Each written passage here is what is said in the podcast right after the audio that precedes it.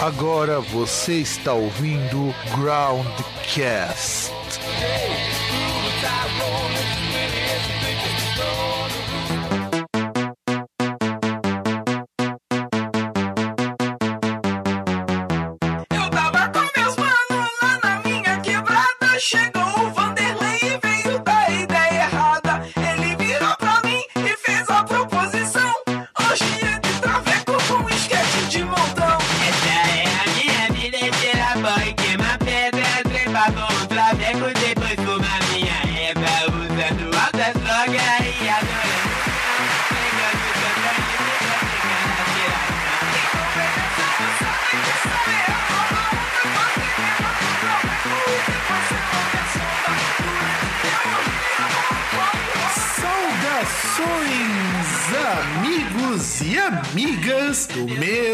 Seu nosso programa Groundcast. Estamos na edição de número sei lá qual, que é a última edição de 2016. E do outro lado, aquele que está se recuperando de uma ressaca não alcoólica, o senhor César. Quem dera eu tivesse de ressaca, viu? Tive que trabalhar hoje. Você e a maioria das pessoas, né, César? Cara, a maioria das pessoas não. Eu cheguei aqui em casa, porra, eu acho que meia hora antes do que eu chego normalmente. Caramba! Você que tá falando aí que todo mundo tava trabalhando. Eu tô falando o contrário. Porque de todo mundo que eu conheço, só eu que não estou trabalhando. Afinal, você não trabalha, você só dá aula, né? Exatamente. E aliás, cara, esse finalzinho de ano tá assim de parabéns, cara. Morreu o George Michael, morreu o, o cara do status quo, o- um dos caras do Emerson Lake Palmer. Parece que estamos na- nos 48 do segundo tempo e ainda tá dando fôlego pra matar mais gente, né? Cara, você já pegou bem naquele no âmago mesmo, lembrando uma das grandes perdas aí do último ano, do ano passado, que é o DR, né? Então,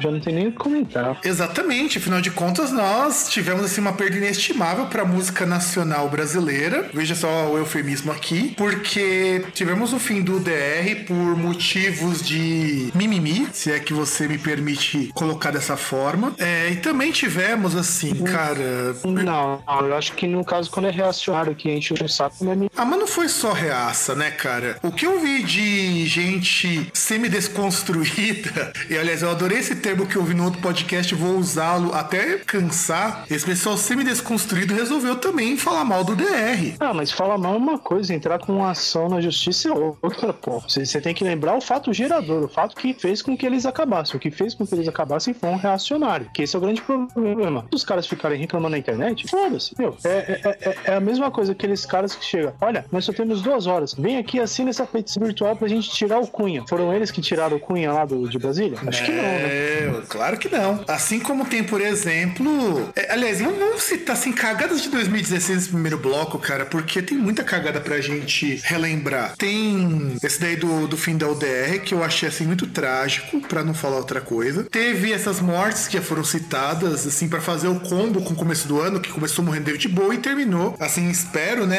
com o George Michael, porque, afinal de contas, Deus não tava brincadeira. Aí tem o fim do DR, teve a revelação daquele cara lá do bonde do rolê, aquela banda que é o cover mal feito do DR, que é o. Esqueci até o nome do cara, que é o cara do Mento Bandido Livre. que mais que nós tivemos de, de merdas de 2016 pra relembrarmos? Não, ridículo essa sua comparação. Bonde do rolê é o equivalente musical a eu no banheiro depois de três dias de prisão de ventre no meio de uma diarreia galopante. É, porque assim, o bonde do rolê, o pessoal do DR sempre zoou com eles, meu. Falando que eles eram um cover mal feito, que era. Assim, eles conseguiram ganhar dinheiro com uma coisa que o DR sempre fez. É, é, é bizarro isso. O bonde do rolê é uma bosta, cara. Por favor. É, o bagulho DR tem uma música tem. que zoa, que fala como faz pra ser o do boné do rolê. Porque teve uma época que eles fizeram, acho que, concurso pra vocalista, não lembro agora o fato. E eles foram tirar um sarro.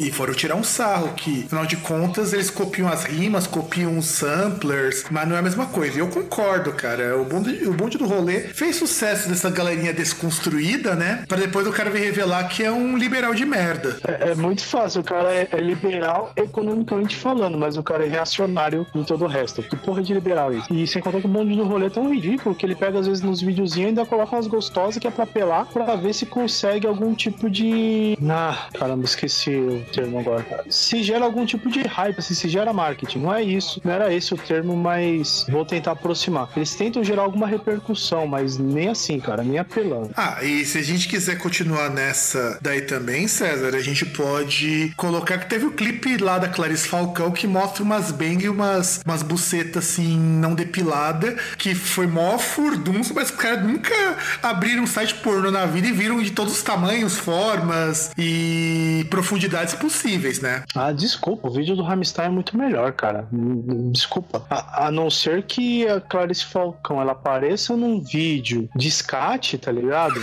Ela faça uma versão de Two Girls One Cup, com aquela Letícia Lima lá, que era do Porta dos Fundos, e tá namorando. Aliás, melhor, faz Three Girls One Cup. Ela, a Letícia Lima e a Ana Carolina. Todas Aí lambendo, sim, todas lambendo do funcionar. Vivier, que é a mesma coisa que um copo de merda, né? Não, faz com a Ana Carolina lá e com a outra lá, que é três minas, porque aí vai ser um negócio chocante, porque ela tá com um casal de, de mulheres, que já é um negócio que parece que é super chocante, porque teve a, a minazinha lá da, da Rede Bom, é, apresentadora, só porque ela separou do marido e tá namorando uma outra mulher, nossa, caiu o mundo. Então, assim, se é pra gerar um negócio, pronto, pega lá a Ana Carolina e a outra menina lá que namora com ela, que também era do Porta dos Fundos, chama, chama lá e faz um vídeo às três, faz tipo, melhor, Three Girls, Two Cups. Aí faz um Brown Sugar e um Golden Shower na Clarice Falcão. Pronto, aí, aí sim, vem falar comigo. Aí eu posso até ver o vídeo e, falar da repercussão. É, cara, não, só assim mesmo, porque eu acho o vídeo de Rammstein uma bosta. E esse, aliás, esse clipe da Clarice Falcão me fez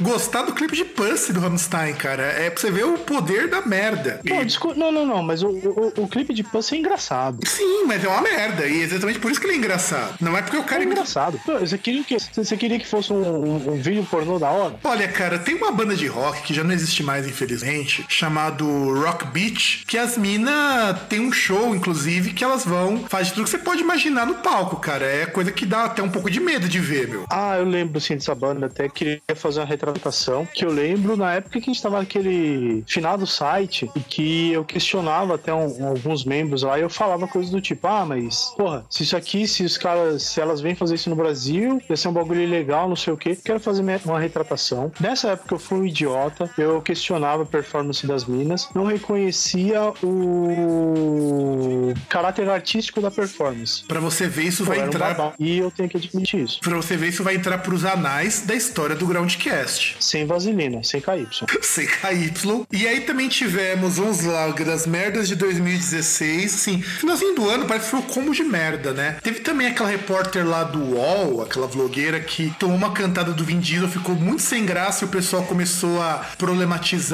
dizendo que a mina era oferecida, não sei o quê. Você chegou a ver esse vídeo, Não, cara? cara, na verdade tem dois problemas aí, né? Porque assim, primeira vez que eu vi, eles falaram que ela tinha sido assediada, né? E tipo, como se ela estivesse reclamando que ela foi assediada, como se ela tivesse falado, olha, eu fui assediado. Aí depois os caras foram lá, é, bom, é a lógica do brasileiro. Os caras reviram a vida da mina pra falar que de alguma forma ela contribuiu pra fazer isso, né? A culpabilização da vítima. É aquele negócio. Se você for, por exemplo, se você for assaltado no caminho do ônibus da, da estação do trem até a sua casa, a culpa é sua porque em algum momento você tava num lugar que você não deveria. Se- sempre conseguem achar esse tipo de ponto. E assim, começaram a pegar um, um tweet dela, que ela pegou um cara lá do UFC e falou: Nossa, puxa, queria pegar eu, me atracar com você e tal, como se fosse a mesma coisa. E, e depois, assim, já tem o terceiro ato que assim, que ela chegou e falou: Olha, eu comentei, eu não, não falei que eu fui assediado, falei que o cara me cantou, foi um bagulho deselegante e eu fiquei desconfortável. Eu não falei que eu fui assediado. Já aí, já, já os três atos, né? Que é tipo, nego que já chega, tipo, a mulher reclamou que o cara foi inconveniente, vem nego falando que o cara assediou a mina. Bom, ela acha que não foi assédio, ela acha que foi um negócio desnecessário e deselegante. Tá, e já vem os outros também querer, de alguma forma, atenuar, falando que ela era oferecida ou que ela já fez o mesmo, né? Então, você já vê como a merda é feita. É, eu ia comentar isso, mas já resumiu bem o que eu ia falar. Eu só quero acrescentar o seguinte: cara, o Vin Diesel foi um babaca, foi. Não, com certeza. Porra, tipo, assim, desculpa te cortar, mas, assim, pra quem não, não sabe muito, assim, desse... Porque é fantástico e até esses programas, assim, os caras entrevistando, ultimamente, entrevistando vários artistas desses filmes novos, tipo do, do X-Men, os caras vão lá, aí entrevista o Hugh Jackman, pega outros filmes aí famosos conclusões os caras entrevistam. Só que assim, por exemplo, quando o cara tá ali entrevistando, você fala, porra, o cara conseguiu exclusiva. Tá, é tipo exclusivo de, sei lá, 5, 10, 15 minutos. Então você imagina, a menina ela tem lá 10, 15 minutos pra fazer entrevista, pra fazer um bagulho lá pra. que depois ela vai ter que editar, pra sair um bagulho apresentável. E o cara começa, porra, você é mó gata, tal, não sei o. Pô, ô, vamos jantar. Ô, mano, pô, ela é mó bonita, né? Mó gatona, né? Parece um Fiz mongolão, voz cara. estilo bolsa, porque, meu, é, é, é, é, é um bagulho tipo.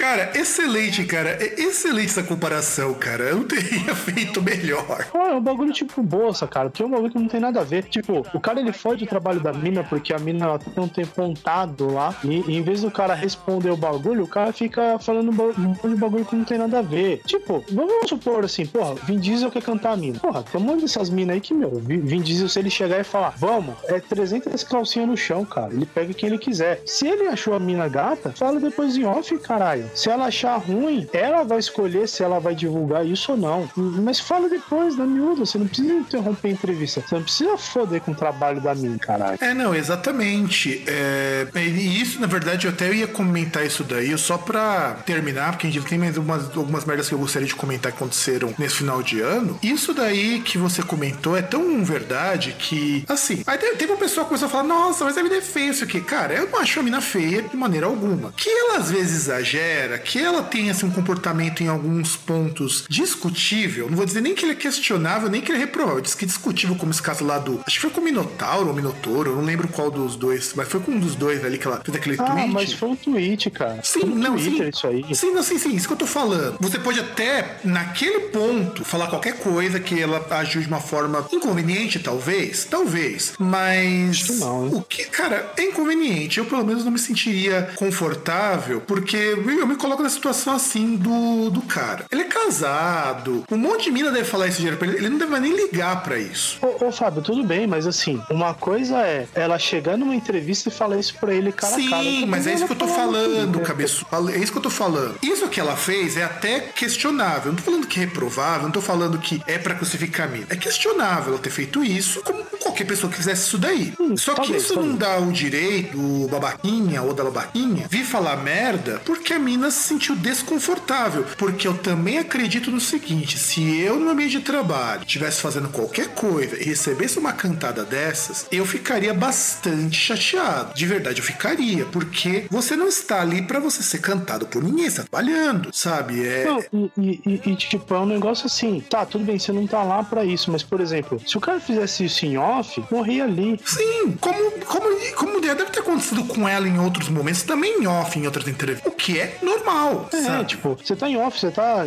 Tecnicamente, você tá fora do, do horário de trabalho. Aquela atividade lá que você tava fazendo acabou. Então aí, o cara vai lá, fala, se a mina abraçar, beleza. Se ela não abraçar, também beleza. Cada um, cada um. Exato. E aí a última merda de 2016, você deve ter visto no noticiário, minha mãe me chamou pra ver esse noticiário hoje de manhã. Você viu que uns babacas, dois pra ser mais exato, mataram um ambulante porque ele foi defender uma travesti, cara, lá no metrô da estação Dom Pedro II, A no dia estação, 25. estação Parque Dom Pedro, é, Pedro II. Eu, eu, eu vi, assim, não vi detalhe, tá ligado? Eu, eu vi um vídeo lá tal, mas eu não, não cheguei nem a ouvir. Eu vi que eu tava trabalhando. Porra. Não, e, e- o pior é, é- é que, isso que isso que é foda, né, cara? Porque é, eu nem vi lá o que aconteceu com, com a pessoa que tava sendo defendida, né? Até tava meio que, assim, era uma hipótese. Não tinham ainda falado que foi realmente isso que aconteceu. Mas, porra, é, é, é foda que o cara foi lá pra um bagulho que ele não tinha a ver e, e ele morreu por causa disso, né, cara? Tipo, o cara que teve uma atitude nobre e pagou com a vida por causa disso. Então, só pra gente poder citar, porque não é todo lugar que tá citando, o nome do ambulante é Luiz Carlos Ruas. E aconteceu a história foi assim. Catando os fragmentos aqui, ali, lendo alguns depoimentos do pessoal que tava ali também, teve inclusive uma que eu fiquei até bastante chateado quando eu li. Teve uma pessoa que viu o homem caído ali no chão e que foi tentar chamar os seguranças. Eu teria provavelmente ficado,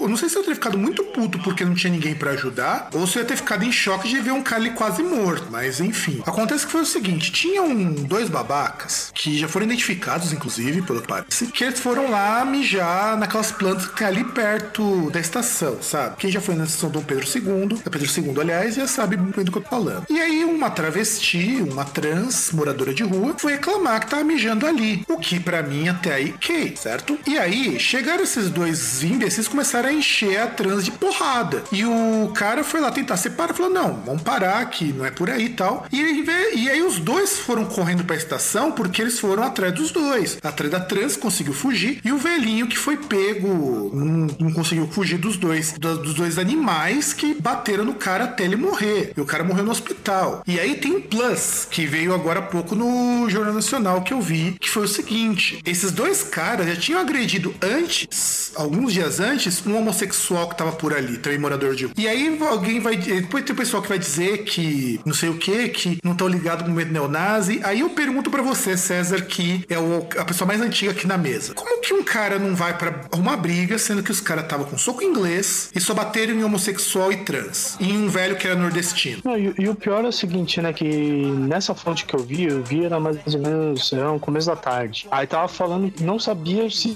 se eram dois punks ou skinheads. Pra mim é meio óbvio, né? Que eram dois carecas. E. Porra, cara, puta. Cara, não tem nem o que falar, mano. É, dá uma puta de uma raiva disso. Um. Sabe? Tipo, é, é- é tão pouco assim que vale a vida da pessoa, tá ligado? Os caras fazerem uma porra dessa. E o pior é o seguinte, porque se a gente for lembrar do metrô, metrô que é muito legal, o metrô ele só tem segurança, só tem gente lá, quando é pra bater em nego que vai em protesto. Aí vai até aquele, aquele filho de uma puta lá, que eles chamaram de segurança gatos, sei lá.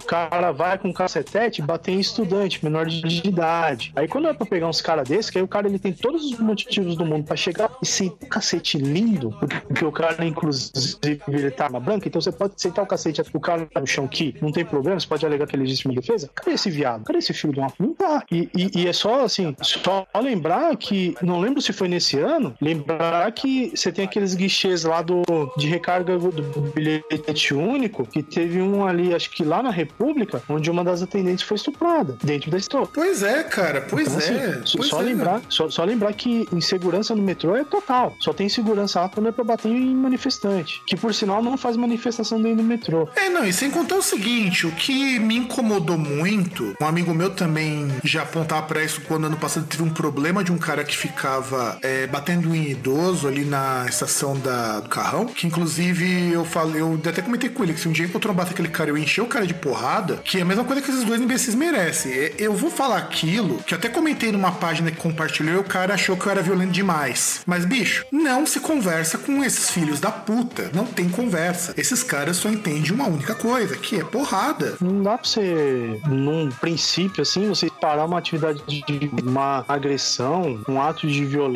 pedindo pro cara, não tem como. Não, e eu falo que E esse tipo de cara merece. merece, esses caras merecem tomar porrada pra ver se aprende a ser gente, cara. Porque não dá. Com esses bandos de neonazi do caralho, não tem conversa, cara. E, e esse ano não podia fechar numa merda pior do que acontecendo isso. O cara, os caras matam um cara que é trabalhador, o cara trabalhava lá há 20 anos e é morto por dois imbecis que, meu, se, se a polícia pegar esses caras, como é deu repercussão e o caralho é quatro, tem que pegar um cara desses e encher de porrada, cara. Não, não tem como, cara. Tem, não, não, vai, não vai na conversinha com esses caras, não. Tem conversinha. Não vai, não vai. Não vai porque é capaz até de ser playboyzinho, cara. Isso que é o pior. E o pior que você me lembrou uma coisa agora, você me lembrou uma notícia que eu vi também. Não sei se você viu. No norte do Paraná, era no norte, norte do Paraná? Bom, enfim. No Paraná, o, que teve um acontecimento que foi o, o seguinte, né? O pessoal, ele tava atendendo uma ocorrência que era um rapaz, pegou seu Audi A3, ele estava dando cavalinhos de pau na rua e num desses cavalinhos de pau, o carro ele foi com tudo e bateu na porta de um, de um bar e entrou no bar. Só que parece que tava fechado, tava essas coisas. Se eu não me engano, acho que foi no fim da tarde de ontem ou foi hoje, não lembro. Enfim, aí o policial ele foi atender a ocorrência e tal. O cara, ele, inclusive, ele tinha ingerido álcool, né? Tava embriagado e não queria fazer o, o teste do etilômetro. Eis que aparece quem? E a mãe do cara aparece lá. Adivinha o que, que ela fez? Ela apareceu lá falando: dá licença que eu sou da Polícia Federal, eu sou da Força Tarefa da Lava Jato, eu sou do Sérgio Moro. E tipo, dando carteirada pra livrar o filho. Aí o guarda foi lá é, explicar. Inclusive tem um vídeo de um dos, de uma parte aí da discussão toda que o guarda ele foi lá, tipo, ah, pô, pediu uma documentação da mulher, né, pra ver realmente do que, que se tratava. Aí ela começou a xingar o cara, chamou, o cara era negro, né? Aí falou, ah, negão, seu macaco, porco. E aí ela ficou brava porque ela foi presa. E, e- e foi, cara, é, e foi engraçado porque você percebe que ele, ele pegou, prendeu a mulher, né? Algemou a mulher, colocou dentro da viatura. E quando ele foi fechar a porta de trás da viatura, não tava fechando. E, e você via a raiva do cara de fechar a porta, assim que, meu, se a perna da mulher, por exemplo, tivesse pra fora, tinha dado um belo do estrago, cara. Você vê da raiva lá do cara que ele não conseguiu nem fechar a porta direito, pediu pra um dos populares lá ficar na frente da porta pra segurar, enquanto ele ia lá na, na viatura, passar o rádio e tal, fazer os procedimentos pra levar o- os dois pra delegacia, né? Inclusive, os dois até o momento eles estão presos. Bom, Pelo e- menos uma notícia boa. Bom, pelo menos isso, para podermos fechar este bloco. Então, produção, vamos começar a falar. Não, não, não, vamos começar que já deu tempo demais. Vamos começar com os álbuns de tem uma 2016. coisa- Não, não, desculpa interromper, mas tem uma. Tô assim, porque faltou uma informação no último episódio. Porra, agora, que eu já chamei o Vegeta, cara. Cara, é, é o que eu tô falando. Eu ia falar, você já foi. Porra. Porque já deu É que faltou tempo, cara. É que já deu tempo. Não, beleza, então passa pro próximo bloco. No começo eu dou a informação, beleza? Beleza. Beleza.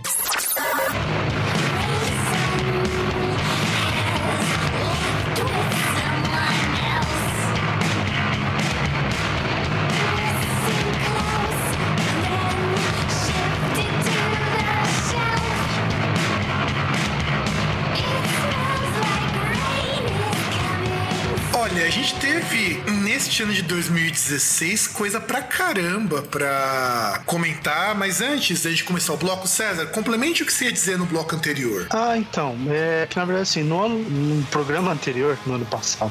ah, Pode ser também, depende passado- da pessoa escutar esse programa, né? Não, então, no, no episódio passado, a, a gente tava comentando lá, a gente falou aquela lista do Spotify dos mais tocados, né? A- a- tanto que aí você citou que, poxa, que teve o lançamento da Beyoncé esse ano, mas que ela não aparecia entre os cinco primeiros do Spotify. E você falou que isso tinha um motivo, mas você não falou qual era o motivo. E aí eu me lembrei de um Ah, sim. detalhe. Diga então, acho que eu até sei o que você vai falar. Então, porque se eu não me engano, os acervos de Beyoncé, Taylor Swift e diversos outros artistas, eles são exclusivos do Tidal, né?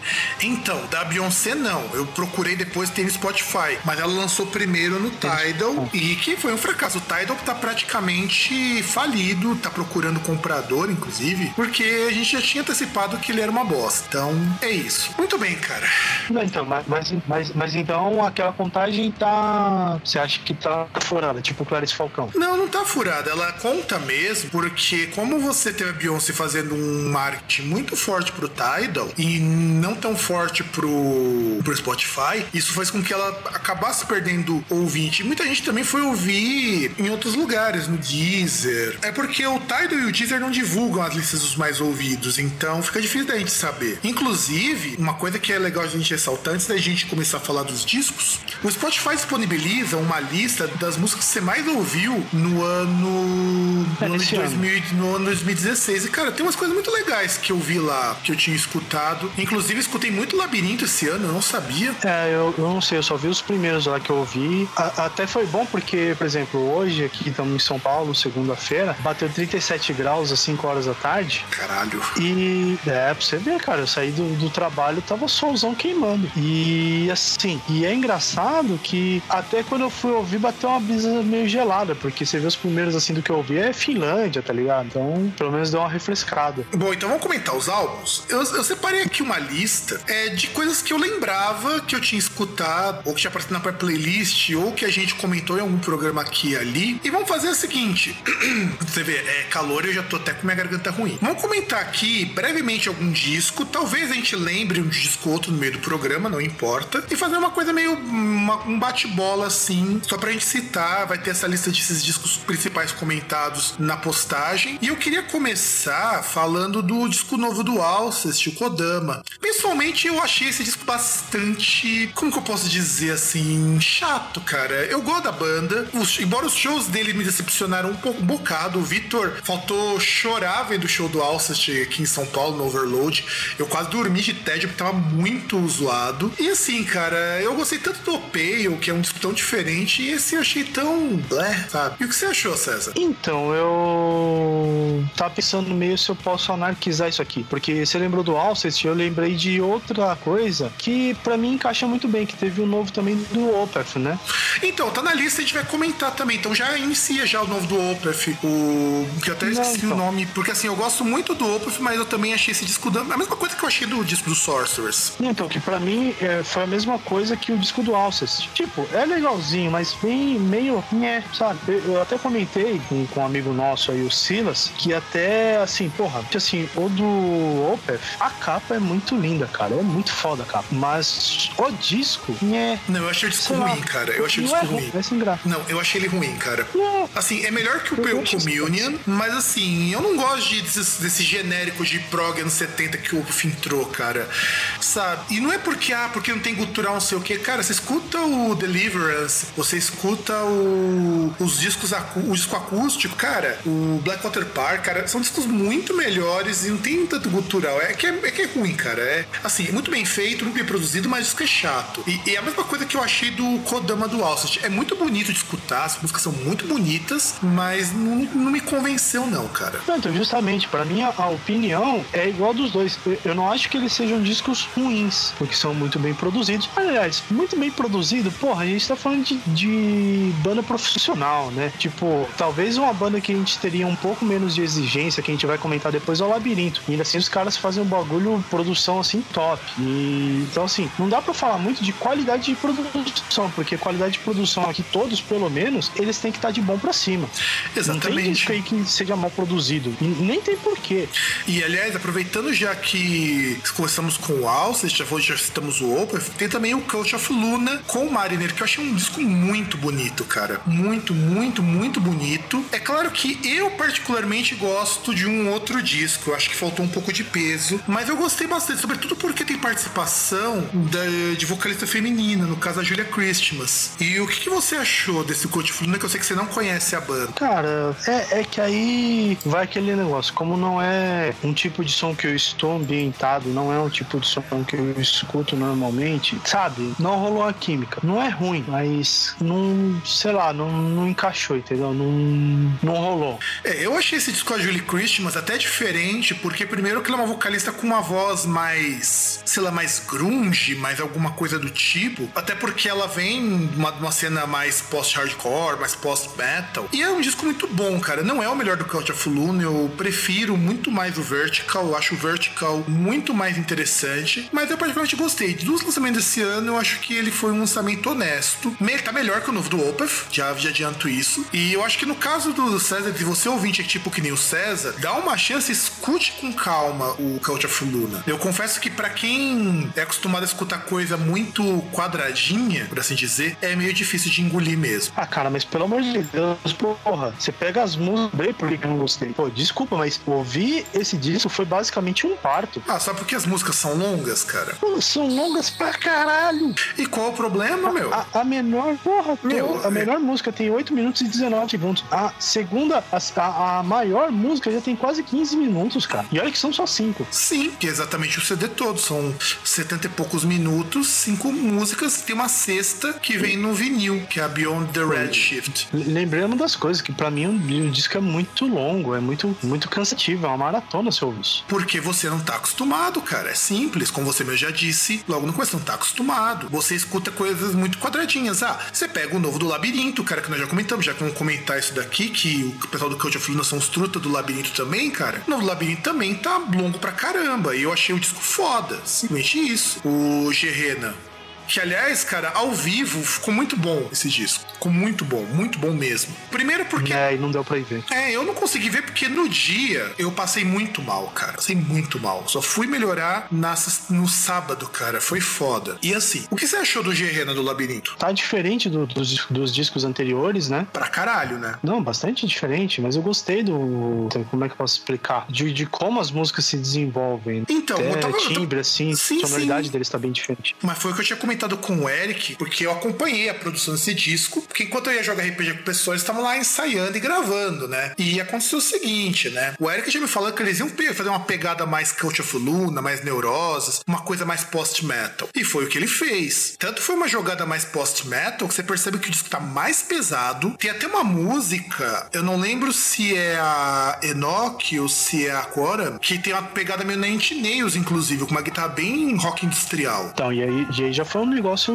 bem melhorzinho pra mim. Já foi um negócio que encaixou mais pra mim. Eu achei assim sensacional. Esse disco novo do Labirinto. não são tão longas. Ah, cara, mas música longa, é- é- eu falo que esse aqui é um problema. Meu irmão fica muito puto comigo quando eu falo isso, mas é, é isso, cara. Não tem conversa. A gente não tá muitas vezes acostumado a escutar músicas muito longas, porque as músicas que normalmente as pessoas escutam tem no máximo 5 minutos. E de repente você vai pegar uma música de 10, 12, 15, 20 minutos, é uma tortura pra muita gente mesmo. Eu imagino como que é pra muita gente escutar a Massal do Labirinto, que é uma música de quase meia hora. Cara, isso que é uma música barra IP.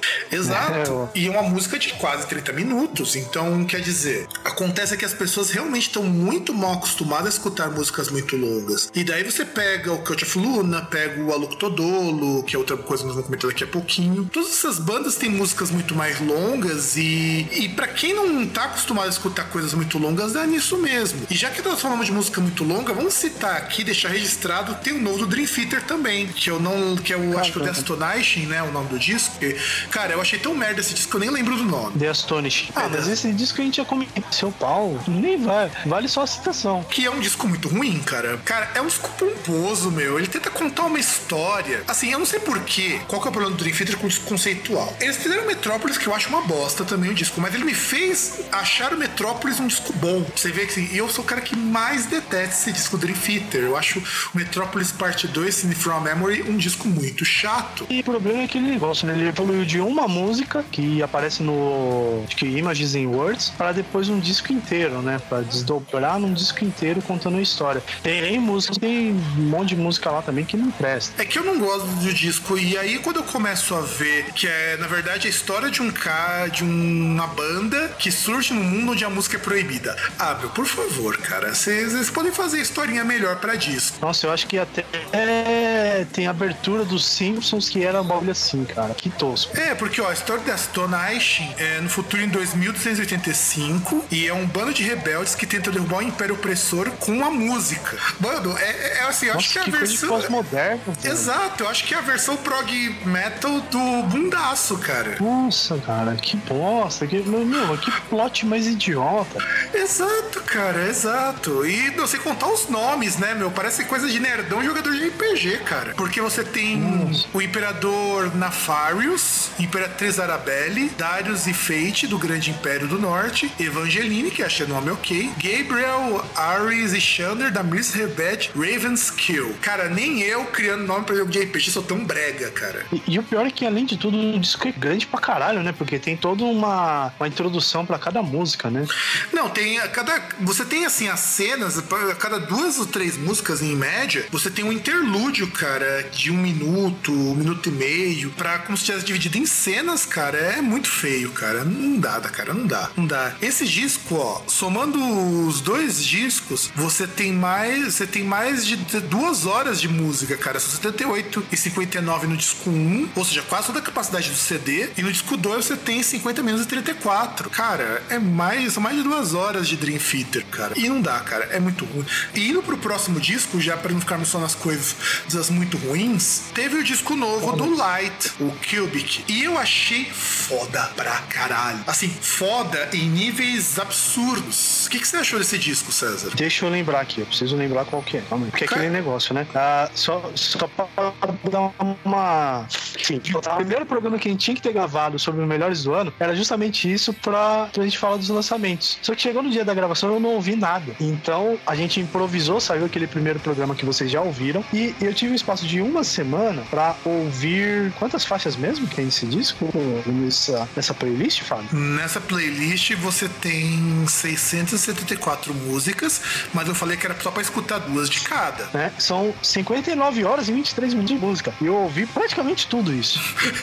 Pois Em é. uma semana. E, e- e eu achei foda isso, cara, porque eu não reouvi isso tudo de uma vez. Eu achei, eu tenho que dar os parabéns pro César, cara, porque ele realmente fez algo digno de nota. Eu ten- tentei, pelo menos. Cla- claro, assim, te- tem, tem uns aqui que eu não consegui ouvir tudo. Tipo, a gente vai falar do Anthrax. Não deu pra ouvir tudo. Tem outros aqui que eu tava ouvindo e de repente você tá ouvindo disco, aí começa a vir faixas ao vivo. Aí eu falei, ah, vai tomar no cu, não vou ouvir fa- faixa ao vivo, um bagulho que eu já ouvi de estúdio que era uma bosta. E aí eu fui pulando, mas é, boa parte disso aqui eu ouvi. Mas agora que você falou do Light, né? Que, que inclusive foi uma indicação sua em algum mês aí, não foi? Mas não esse disco, Apareceu foi um no. Indica. Não, não, não, então, tudo bem, mas foi uma banda que apareceu em nenhum dos Indicas, não foi? Foi. É uma banda de math rock, post-rock lá do Japão. Eu achei interessante, tipo, porque eu, a sonoridade, assim, bem, bem estranha, assim, meio 8 bits, tá ligado? Em alguns momentos. Cara, eu achei esse disco muito legal porque ele é muito diferente do anterior e ele ainda tá mais bizarro, cara, pra escutar, porque é umas quebras de tempo meio louca que o cara faz. É, que aí já é aquele esquema de, de compasso aí meio estranho também, de coisas que você tem no math rock ou gente, sei lá, qual rótulo que vão inventar aí pra, pra esse estilo. É, eles nem entram no Gent, algumas bandas que a gente vai colocar até entram nesse Gent, mas eles entram muito naquela categoria do post-rock e me que impressionou nesse disco é a bateria, cara, ela é mó seca a bateria. Parece que ela não foi equalizada pra bater quando ela bate mais do que deveria. Ficou muito legal essa combinação. Ficou, ficou bem interessante, ficou bem curioso. Eu acho que é, é algo que vale a pena você ouvir pra ouvir o disco inteiro pra dar uma olhada assim e tal. Pra ter alguma opinião, pelo menos. Porque é muito legal. E já acabamos o nosso primeiro bloco, então, produção, solta a vinheta para nós começarmos o bloco com mais indicações.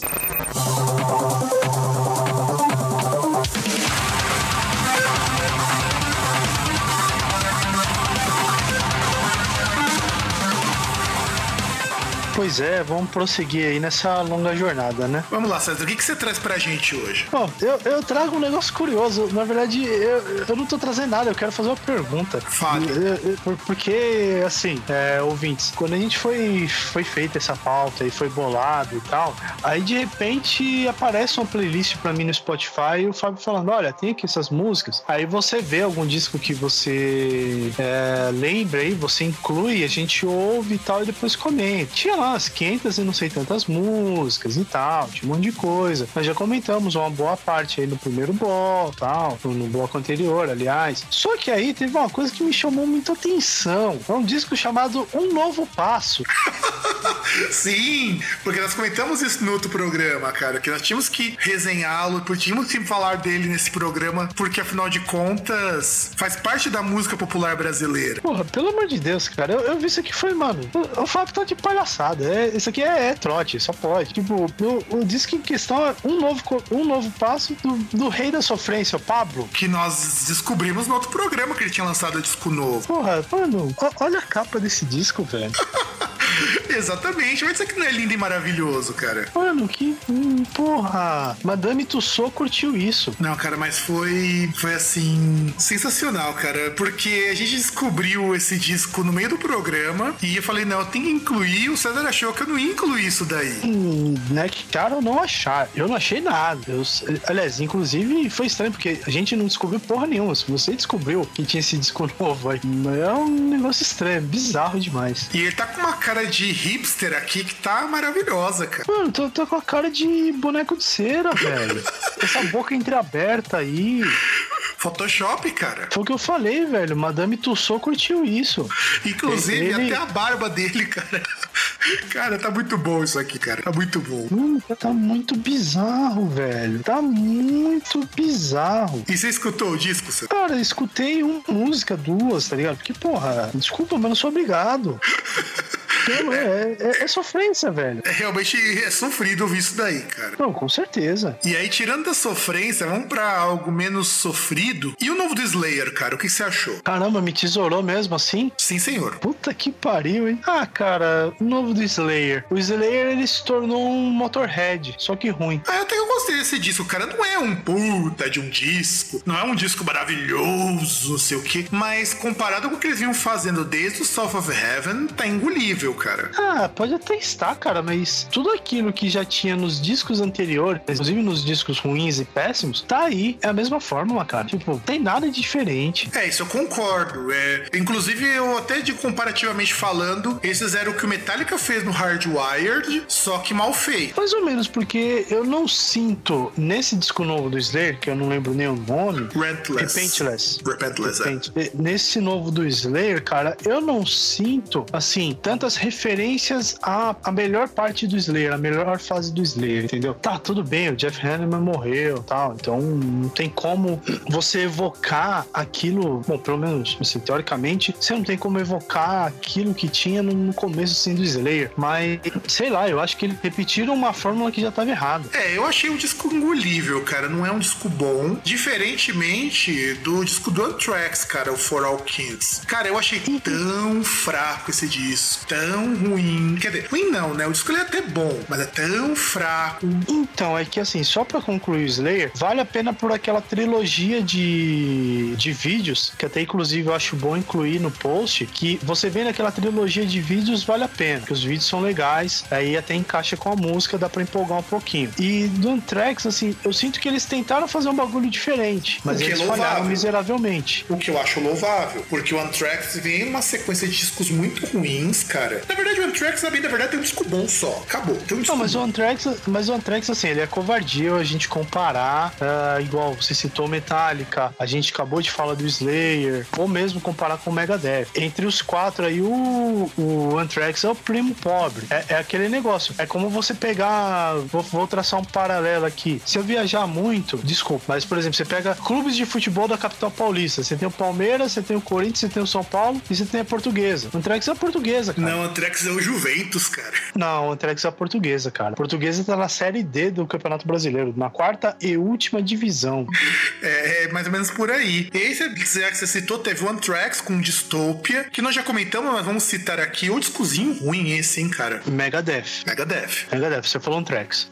Só que assim, o Anthrax, ele. Olha, o Megadeth, olha, caralho, mano, tá tomando É, cu, hein? é- é que tá ruim, cara. Contagioso Os isso. dois são ruins, cara. Os dois estão ruins. Não, não, não, mas é que tá. O Megadeth ele entra na mesma seara do Anthrax, que ele tentou fazer algo diferente, o que é louvável, mas eles falharam. Só que pelo menos o Megadeth ele tem uma perspectiva boa, porque a gente pode ainda falar que não saiu um negócio muito legal porque não teve tempo de rolar entrosamento entre a banda e tal, porque o, o Kiko Loureiro entrou, o baterista também é outro baterista. Nem sei se o baterista que estava com eles era um baterista mesmo fixo, né? Não- se eu não me engano, eles contrataram alguém pra gravar o disco pra ser em turnê, mas aí eu já não lembro, posso estar enganado. Mas ainda não rolou ainda, não teve o tempo assim pra maturar assim as ideias e tal. A, a tentativa foi boa, você vê que pelo menos assim, parte de guitarra tem várias ideias boas no Dystopia, mas a execução não é boa. Ah, o resultado que- final não é bom. Sem contar que pra mim o Dystopia falha num ponto que é o seguinte: o Dystopia, ele tem que fazer o Dave Mustaine aparecer de qualquer jeito. O Dave Mustaine nunca pode ficar abaixo de nenhum músico ali. Só que o Dave Mustaine não é bom guitarrista, não é bom vocalista, não, ele é bom pra fazer base. A base que ele faz é muito legal, ele não é bom nem pra solo. E ele tá com um guitarrista que tá a anos luz de distância em termos de técnica dele. Tanto que você pega uma única música que o Kiko Limão colocou a- o dedo dele ali, que é uma música que tem uma parte de violão neoclássico que é muito foda e é a melhor música do CD. Então, é que assim, que até esse negocinho do Mustaine, ele é, é até legal porque como ele, ele toca a base, assim, pô, tecnicamente, se você for dar uma olhada em todas as fases do, Me- do em uma ou outra que o Mustaine ele é guitarrista solo. Na maioria das vezes ele é um guitarrista base que na verdade queria ser solo. Então as bases dele, eles, elas são interessantes por causa disso, porque tem esse caráter meio assim, não é só fazer levado, né? É um negócio um pouco diferente. Então é uma coisa que é até legal, tem sido legal na, na carreira do Megadeth. E o vocal, você sente até que o vocal ele tentou variar um pouco, ele tentou cantar algo que a gente possa falar, tentou cantar algo melhor. É que realmente não deu. Talvez se, em vez de ter lançado o disco agora, tivesse esperado para lançar o disco no meio do ano que vem, depois da turnê, talvez tivesse tido um resultado melhor. Possivelmente o próximo disco do Megadeth seja melhor do que esse. O, o que já é um negócio legal, porque se você for dar uma olhada, esse Dystopia ele é melhor que o Super Collider. E que eu, só pra lembrar, a gente falou muito mal do Super Collider numa época que todos os veículos brasileiros e fãs do Mequetrefe estavam falando que era um puta de um disco. Hoje o pessoal fala que o disco é ruim, então eu acho que a gente tá no caminho certo, esse pessoal tem que parar pra escutar melhor. E pra gente poder terminar essa comparação, antes de nós vimos, já que estamos tudo no mesmo grupo, nós já fizemos um programa inteirinho sobre o Hardwired, mas vale citar também que é um disco legal, cara. Eu acho que desses quatro grupos de thrash metal, o que se saiu melhor foi o Metallica esse ano. Pois é, né? Ah, é meio, sei lá, meio suspeito pra falar disso, mas realmente, é que obviamente o Metallica ele foi apelão, porque ele foi fazendo uma releitura, é, é aquele negócio, né? Assim, Anthrax e o Megadeth, eles tentaram coisas novas, em vários sentidos. Vocal, na parte de guitarras, assim, de ideias mesmo. Ah, o Anthrax, inclusive, ele ousou mais do que o Megadeth. E aí você tem os caras que tentaram a fórmula já, já estabelecida, que foi o Slayer, que repetiu aquilo que ele já tem feito de ruim, e o Metallica, que foi fazer a releitura da fase heróica deles. Então, assim, porra, já é apelação, cara. O cara ele vai fazer a releitura da, da, daquilo que deu, daquilo que foi a base, que fomentou, o que pavimentou o caminho do Metallica ser a banda que é, porra, é, é apelação, cara. Não tem como. Não, isso eu concordo contigo. Tanto eu concordo que aí, aí no, estando no thrash metal, mas sem sair muito da temática, nós temos também o novo disco do Testament, que é um baita de um disco, cara. Eu falo o seguinte: fora dessas quatro bandas, o Testament lançou um disco que pra mim tá muito bom. É, ele tá um disco legal, sim. Não tá assim algo que, nossa, caralho, que disco foda. Não Ah, é tá, pra tanto. Tá, tá nesse Mas nível sim, compara- cara. Tá nesse Não, nível mas sim, comparando cara. com esses quatro aí, tá anos luz. E assim, o Testament, eles são bons em fazer aquilo que o. Tanto o Anthrax quanto o Slayer tentaram há anos, né? eles tentam há anos e não conseguem, que é pegar coisas que já são consagradas e dar uma roupagem nova que fica interessante e também tentar coisas novas. E o que eu gosto, assim, comparativamente falando, isso que eu acho que é vergonhoso, né, cara? O Testament tá com uma produção melhor que o Megadeth. Pois é, né, cara? É isso que é. Isso que é incrível, né? Porque, porra, né? O Megadeth tem muito mais dinheiro, né, cara?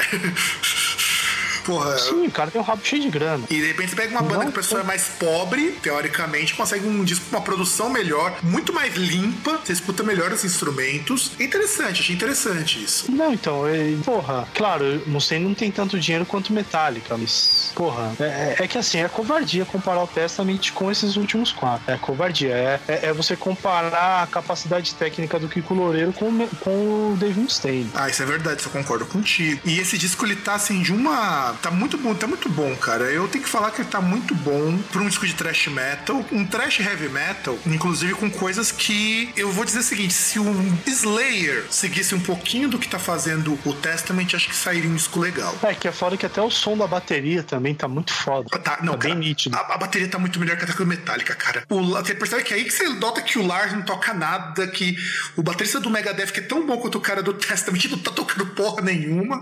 Tá difícil, cara. Sim, e os riffs também. Realmente, é, é um negócio assim que empolga, tá ligado? É, é, é um bagulho assim que, por exemplo, se você olha essas bandas, você sente que o Testament ele tem uma grande perspectiva do que vão vir. E aí, já mudando totalmente de estilo, e aí vamos ver se, se a opinião do César e até a minha muda. Teve o novo do King Dude, o Sex, que eu lembro quando saiu, a gente falou do disco anterior do King Dude, que já até ressaltou que é um disco que a primeira música ela engana, do contrário desse disco que as músicas são mais lineares. E o César que não tinha curtido muito e tinha falado que parecia o Nick Cave, agora que ele tá mais ainda parecido com o Nick Cave. O que que você achou desse disco do King Dude? É, então, é que na verdade sim, o King Dude foi uma indicação sua, né? Um dos indicas aí da vida. Achei interessante, né? Pô. E assim, quando eu falei, parece o, Nick Cave, porra, convenhamos, isso é um puta de um elogio. Sim, não tô falando que isso é demérito, cara. Pelo contrário. Nesse disco, inclusive, no Sex, ele parece ainda mais o Nick Cave. Com certeza, e é um disco assim, bem. É, é- é um disco bem, bem produzido, bem audível, assim, não tem, não tem problemas assim no questão de instrumentos, todos bem timbrados, com bom volume. E assim, é um negócio que, até assim, se for comparar com o anterior lá que eu ouvi, ele surpreende positivamente. Eu também achei, cara. Foi a mesma impressão que eu tive. Tá muito bom esse disco do King Dude, comparado com o anterior, que não era um disco ruim. Só era um disco meio cansativo, meio chato de você escutar de uma vez só. Eu acho que esse, por ter músicas mais pesadas e ele tá com uma coisa meio gothic rock, ficou mais legal esse disco. É que o outro era um disco mal trabalhado, né? É, na verdade, não é que ele é mal trabalhado. Eu diria que ele é um disco que talvez ele pudesse ter variado mais, porque a primeira música é muito legal e aí você vai começando a baixar a bola conforme você vai escutando o resto do disco. Mas assim, cara, eu gostei e olha que eu não sou assim um cara que é, que é fácil de agradar. Eu acho que é muito difícil e eu gostei. De verdade, eu gostei bastante desse disco. E aí a gente também tem que lembrar de uma outra banda que nós já comentamos, mas vale a citação, que é o Lacuna Coil, que lançou o Delirium esse ano. Não. Sim. Não, cara, você parte meu coração. Parte o meu também, acredite nisso. Não. Parte meu coração, cara. Era uma das bandas tão. Porra, eu, eu lembro muito bem quando eu conheci Lacuna Coil, cara. Foi, se me engano, pô, se não me engano, fazia uns 10 anos que eu conheci Lacuna Coil. Uns 10 para 12 anos. É, eu conheço mais ou menos esse tempo também, viu? Eu conheço o Lacuna Coil Né? desde 2004. É, então, eu, eu lembro quando um, um amigo aí, quando eu estava ainda, estava fora de São Paulo, estava em terras estranhas, com um amigo que, por sinal, dividia apartamento com ele uma, uma época também, que ele me mostrou o Vampire Masquerade pra PC, tá ligado? Que até no, no quarto, assim, da, da personagem principal que você jogava e tal, tinha um pôster do Comalais. Porra, me bate essa nostalgia aí, tipo, eu, eu lembrar dessa fase, lembrar do Comalais, lembrar do, pô, coisas como Unleashed Memories, Que é um puta disco, diga-se de passagem. Sim, esses dois aí, os dois assim, tá ligado? Que os dois são, são diferentes, mas os dois assim são um ápice, tá ligado? Os dois não tem um que é melhor que o outro, pelo menos na minha opinião. E, e eu lembrar dele por causa do Delirium, cara, é. Puta, é foda, cara. É foda. Mas aí, só pra poder comentar bem rapidinho, que nós já falamos bastante no- em outros programas, até a imagem da Scabia mudou ao longo do tempo. Eu lembro que quando ela começou Lacuna Coil, lá pros dos anos 2000, era padrão vocalista europeia, né? Vestidão longo, depois ela começou a ficar uma coisa mais casual. De repente ela tá parecendo uma piriguete, cara.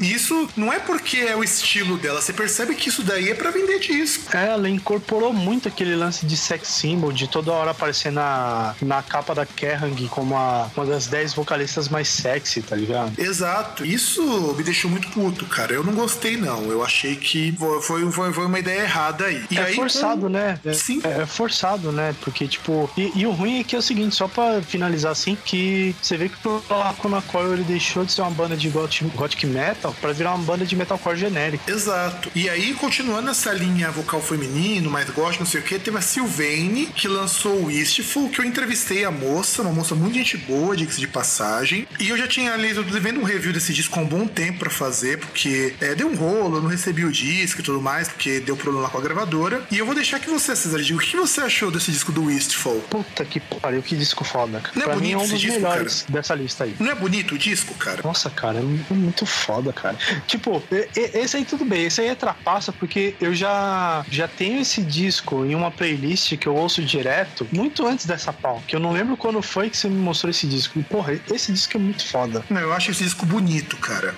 Tem uma outra música que eu acho bem mais ou menos que ela quando ela faz aquele vocal mais gutural, mas tudo bem, cara. E assim, é uma pessoa muito gente fina e eu gostei muito desse disco porque eu achei ele muito bonito. É de um A bom capa. gosto. Sim, uma capa feita por um sueco que é muito legal. Tem participação do Neж do Alcid tocando bateria. Tem participação do pai dela tocando flauta. Cara, realmente é um disco muito bonito, cara. que é aí que a gente vê que o Lacuna Coil podia aprender com ela, que praticamente faz tudo sozinha, e fez um disco que pra mim é um dos melhores discos de 2016, sem sombra de dúvidas. E aí, só pra gente poder encerrar essa linha mais gótica, a última banda teve. É uma banda que eu gosto muito, esse disco eu achei bem, bem ruim, cara, que é o Lágrimas Profundere, que eles é, lançaram um disco novo este ano. Eu nem sabia, eu descobri quando eu tava é, pesquisando pra essa pauta, o Hope is Here. Cara, eu achei um disco, assim, eu, se o Rin ainda tivesse lançando o disco, faria uma porcaria como essa do Hope is Here do Lágrimas Profundere. Chato, hein? É, eu achei chato esse disco, cara. Chato. E é uma banda que eu gosto. Cara, tem alguns momentos que sou obrigado a ofender. Parece tipo um, um 311 piorado, tá ligado? É, eu também achei bem por aí, cara. César, vamos pro próximo bloco e chama o Vegeta, vai. Ô, Vegeta, faz esse favor pra nós, quebra essa aí, que tá foda.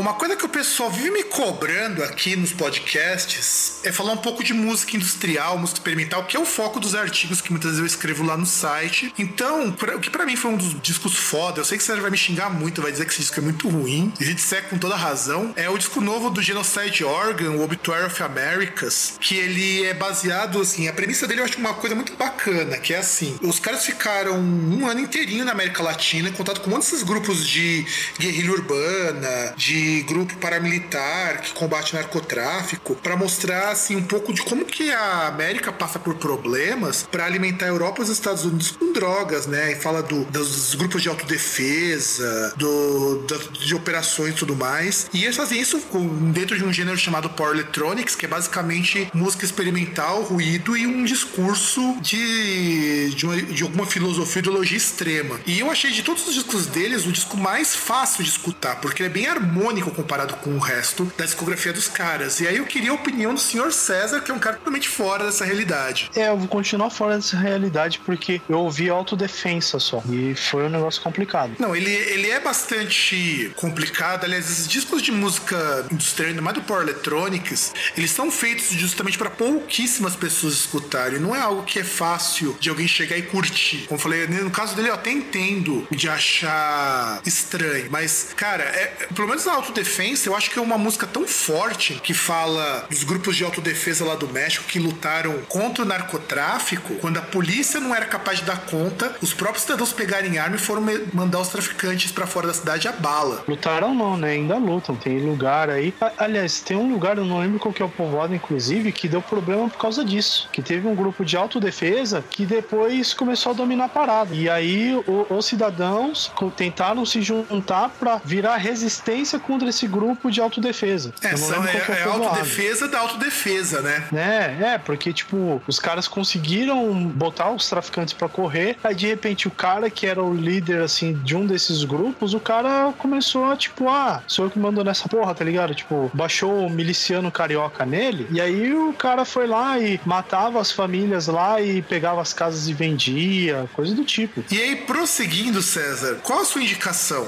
Minha indicação é um, um cara aí que, sei lá, né? É, é meio que um, um parceiro do Groundcast, né? Que eu indico várias vezes, que é o Rogério Skylab, com o disco Sky Girls.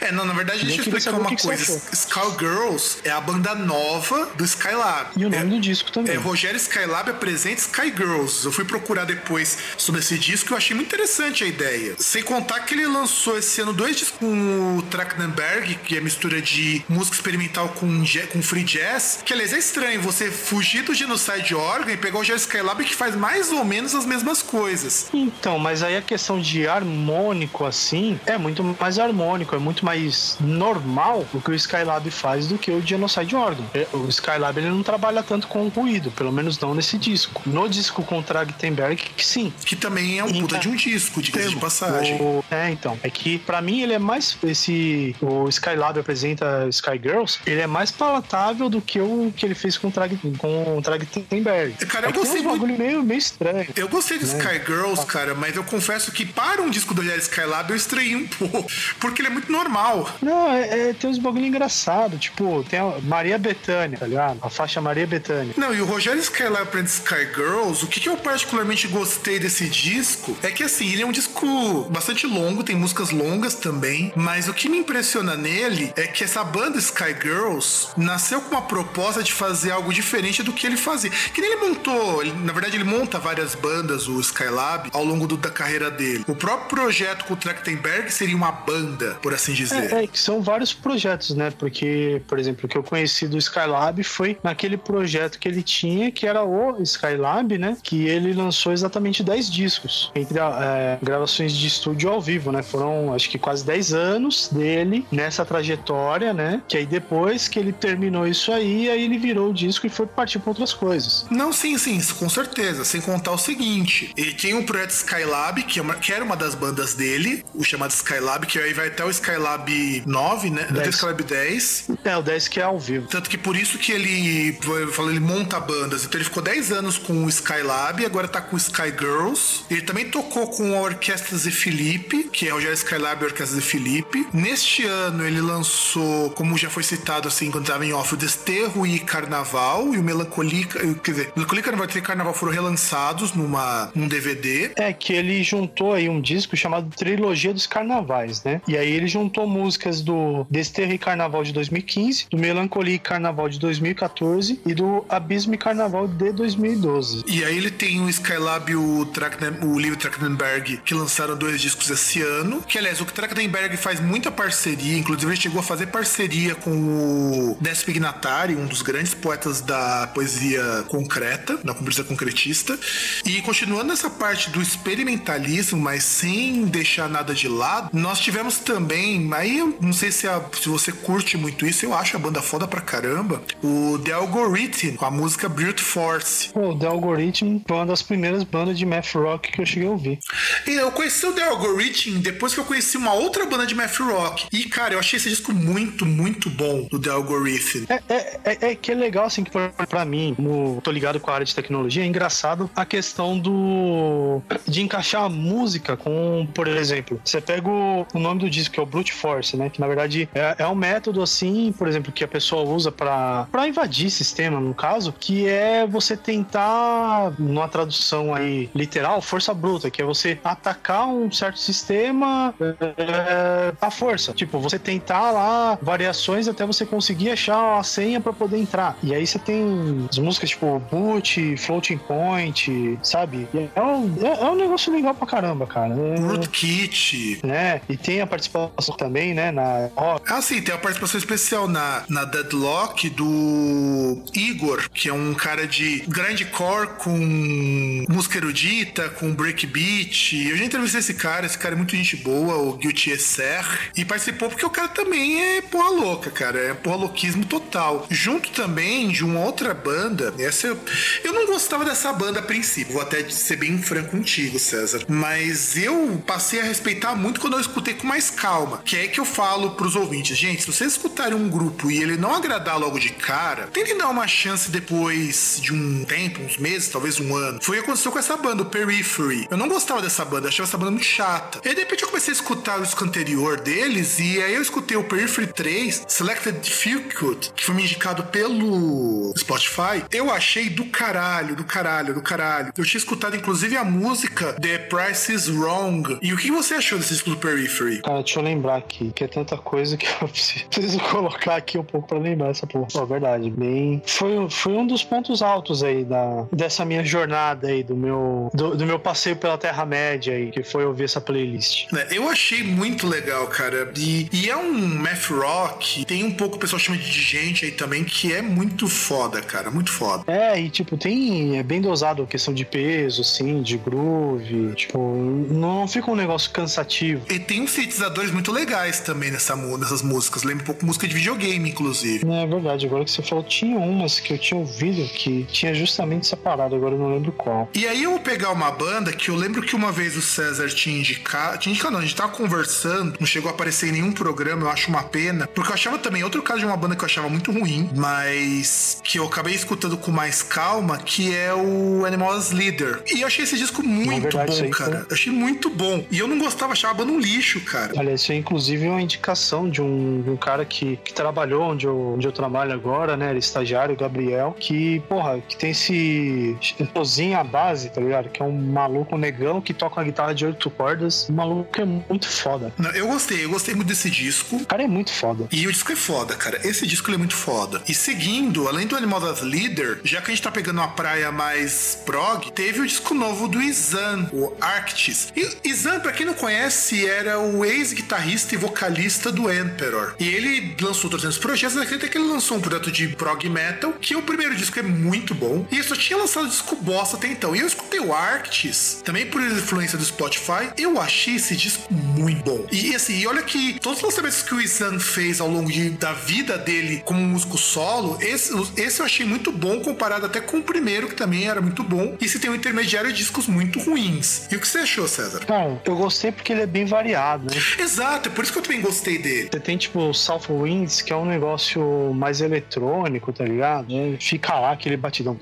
E ele fica É legal, tipo, um cara. batidão meio, meio fica- house, tá ligado? Sim, e ele fica legal na música, cara. A- Aí depois já tem umas outras, umas porradeiras aí e tal. É um disco que pra mim ficaria entre os melhores do ano fácil. Eu eu acho que não tem muito o que dizer. E aí, continuando nessa parte do experimental, esse talvez você tenha achado mais palatável. Eu não sei se você vai ter curtido. Né? Teve o disco do Vatican Shadow também. Ah, deixa eu lembrar, Vatican Shadow. Ah, que esse aí é mais eletrônico mesmo, mas. Então, esse disco é eletrônico, o Vatican Shadow é uma banda de música industrial também. Só que no lançamento anterior e nesse daí, eles estão apostando numa sonoridade até mais dançante, mas tem um clima meio mórbido ainda que eu acho muito foda. É, que ele é legalzinho, não é um disco que eu ouviria, mas não é um disco ruim. Eu achei o disco muito legal, de verdade. Eu achei muito, muito interessante. E aí, pra gente poder encerrar esse bloco, eu coloquei algo. Eu acho que você vai ter achado muito esquisito, cara. Mas eu achei porque me indicaram num grupo que eu sigo. É um grupo lá da Coreia do Sul chamado Jambinai, que eles são uma banda de folk, post-rock, post-metal. Eu coloquei porque eu achei curioso. É um disco legal?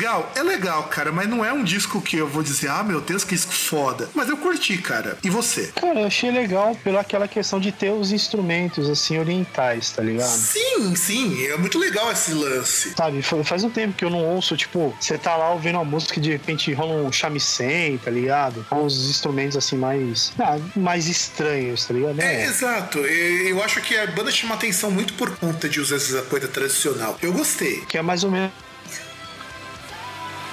É o motivo que eu gostava de ouvir, você vai falar que é uma bosta, mas era o mesmo motivo que eu, eu curtia, que era a questão de usar os instrumentos tradicionais deles lá, tá ligado? Qual banda? Porque não pegou aqui. O Tonic. É, eu não gosto do Kutonic porque eu acho a banda muito chata, mas eles tinham uma valorização da cultura deles que era fenomenal. Sim, e que não, que não é só a questão dos instrumentos, a questão das letras também, que várias letras os caras pegam e várias temáticas de vários discos é questão de acontecimentos tanto da história, assim, história antiga da parte lá de Taiwan, quanto da história recente, né? E, e sem contar que tem a parte política também, que os caras moram em Taiwan, né? Que é um lugar que dizem, a, a parte oficial diz que é território chinês, é uma província rebelde, e os taiwaneses falam que não, gente, é independente, que já tem esse ponto que já é interessante por aí, né? E tem um, um dos um, um dos membros da banda que, inclusive, ele é membro do par- parlamento taiwanês. Exatamente. E vamos pro próximo bloco que a gente vai começar a falar um pouco dos prog da vida, porque teve muito lançamento de prog esse ano. Então, Vegeta, manda bala.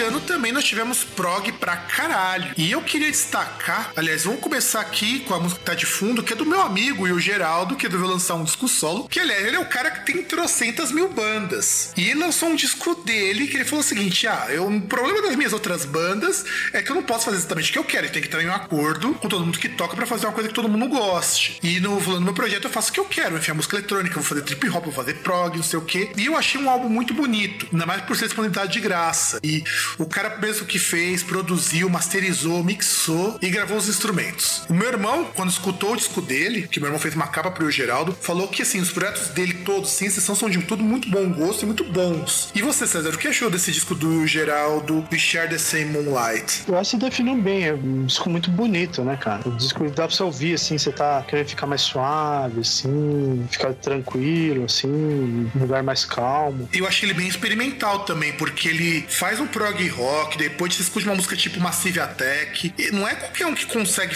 ter uma, vamos dizer assim, uma desenvoltura tão grande pra oscilar entre os estilos. É, e é, é um negócio bem legal, é bem, é, assim, é realmente é um negócio bem variado, assim, bom gosto também. E aí, seguindo no prog, nós temos também o Hacking, que eu fui apresentado ao Hacking esse ano pelo Spotify. E eu posso dizer assim, eu gostei desse disco do Hacking. Eu acho que o César não vai ter curtido muito, não. Me diz aí, que, que, quais foram as suas impressões do, do Affinity? Hum, Deixa eu lembrar, hein? Tá, tá, tá foda, cara.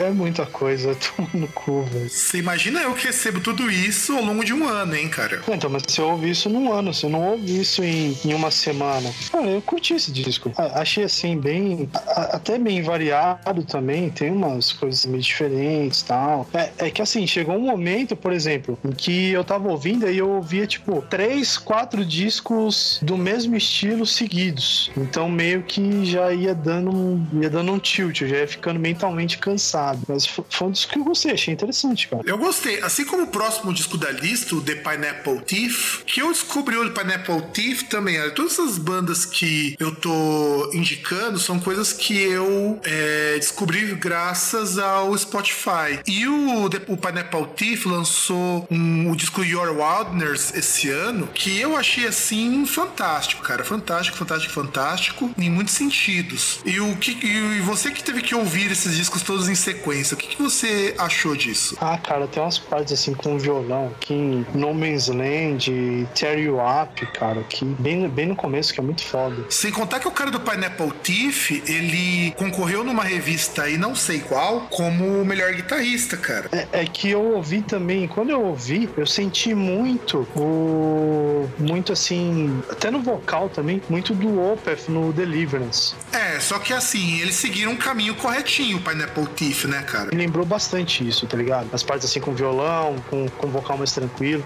Foi, um- foi uma referência que veio assim pra mim. Eu gostei, eu gostei bastante do Pineapple Thief, esse disco. Eu tinha escutado o outro deles naquelas listas do Spotify. E aí veio junto dele uma banda que eu achei muito chatinha, que é o Andrômeda. O que, que você achou dela? Isso que é engraçado, né? Pro, pro ouvinte aí falar, porra, mas demora tanto tempo assim pra responder. É, porque eu tô na playlist aqui do, do Spotify, eu tô aqui no celular, só pra cima e pra baixo, tal, pra, pra pegar esses discos aí, porque são vários que eu não lembro que eu ouvi. Eu tenho que pegar, ouvir um pouquinho assim pra tentar rememorar. Mas fiquem tranquilos que essa, que essa demora aí, ela não, vai, não aparece na edição, não, tá, Ruth? Só pra vocês É, essa que- demora é, é coisa da minha cabeça. Exatamente. É, eu tô fantasiando.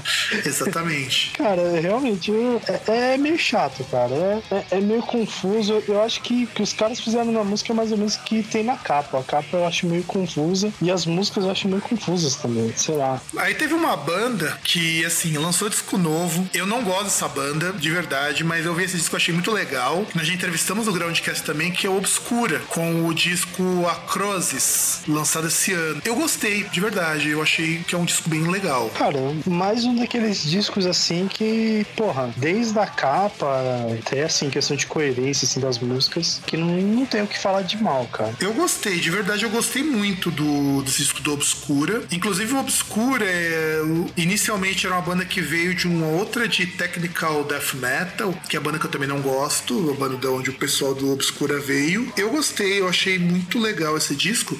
Ó, da mesma maneira que eu gostei muito do. Já que nós estamos falando de, de bandas de progressivo e tudo mais, um outro disco que eu também gostei bastante foi o, o disco do, do, do pessoal do, do Devil Driver. Mas assim, achei um disco legal, mas que assim, é legal pra escutar uma vez só e acabou. Cara, eu não sei, eu, eu gostei do disco até ouvir os vocais. Ah, eu não tenho problema com o vocal desse disco, cara. Eu acho o vocal ok também. Não, já é um estilo assim que eu não, não curto, cara. Não, não desce, tá ligado? Aí tivemos esse ano dois lançamentos, eu vou comentar assim porque eles são muito parecidos em termos de proposta. Teve o novo do Meshuga, o The Violent of Sleep of Reason, que eu gostei muito. E também teve o novo do Gojira, que saiu esse ano, que até foi, vamos dizer assim, muito comentado, que é o disco Magma. Eu achei esses dois discos muito bacanas, cara, de verdade. Mas assim, eles não me chamaram atenção como o pessoal vem dizendo que, nossa, como são dois putas discos. Não, são discos muito bons. E morre aí. É, então, que pra mim já, já entra num estilo, assim, numa, numa seara que não,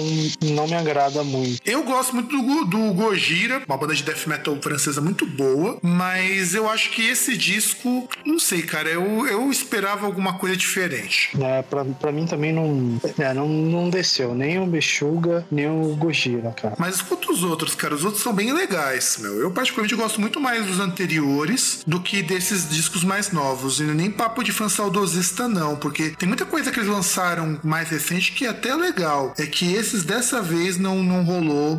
Mas aí tem um disco que eu achei ele muito legal, muito, muito, muito legal, que é o disco novo do Wolfbreaker, o Raya. Eu, pra mim, é um disco muito bonito, cara. É muito diferente e ele consegue ser um disco pesado pra caramba. Tem umas partes que, as, que lembram de leve metalcore, mas bem de leve. Eu, particularmente, curti muito nesse disco novo, o Raya. E você, César? É, se não me engano, acho que esse foi um daqueles que eu ouvi e achei meio cansativo. Cara, Oathbreaker cansativo, cara. Sim, porque ele, ele tem, como ele tem algumas músicas pesadas, assim, tal, ele tem umas músicas também que são muito paradas. Não, tipo, ele- Where I Live. É, que tá, vai. Eu, eu concordo que é uma música até meio mais ou menos deles, não é, não é é tão boa deles. Mas eu, eu fui escutando esse disco porque eles foram lançando singles ao longo dos, me- dos- dos meses, né? Eu, particularmente, gosto muito desse disco da Needlers in Your Skin. Eu acho que é a melhor música desse disco. É, que aí é o tipo de coisa pra tentar ouvir depois e tal. Mas hum,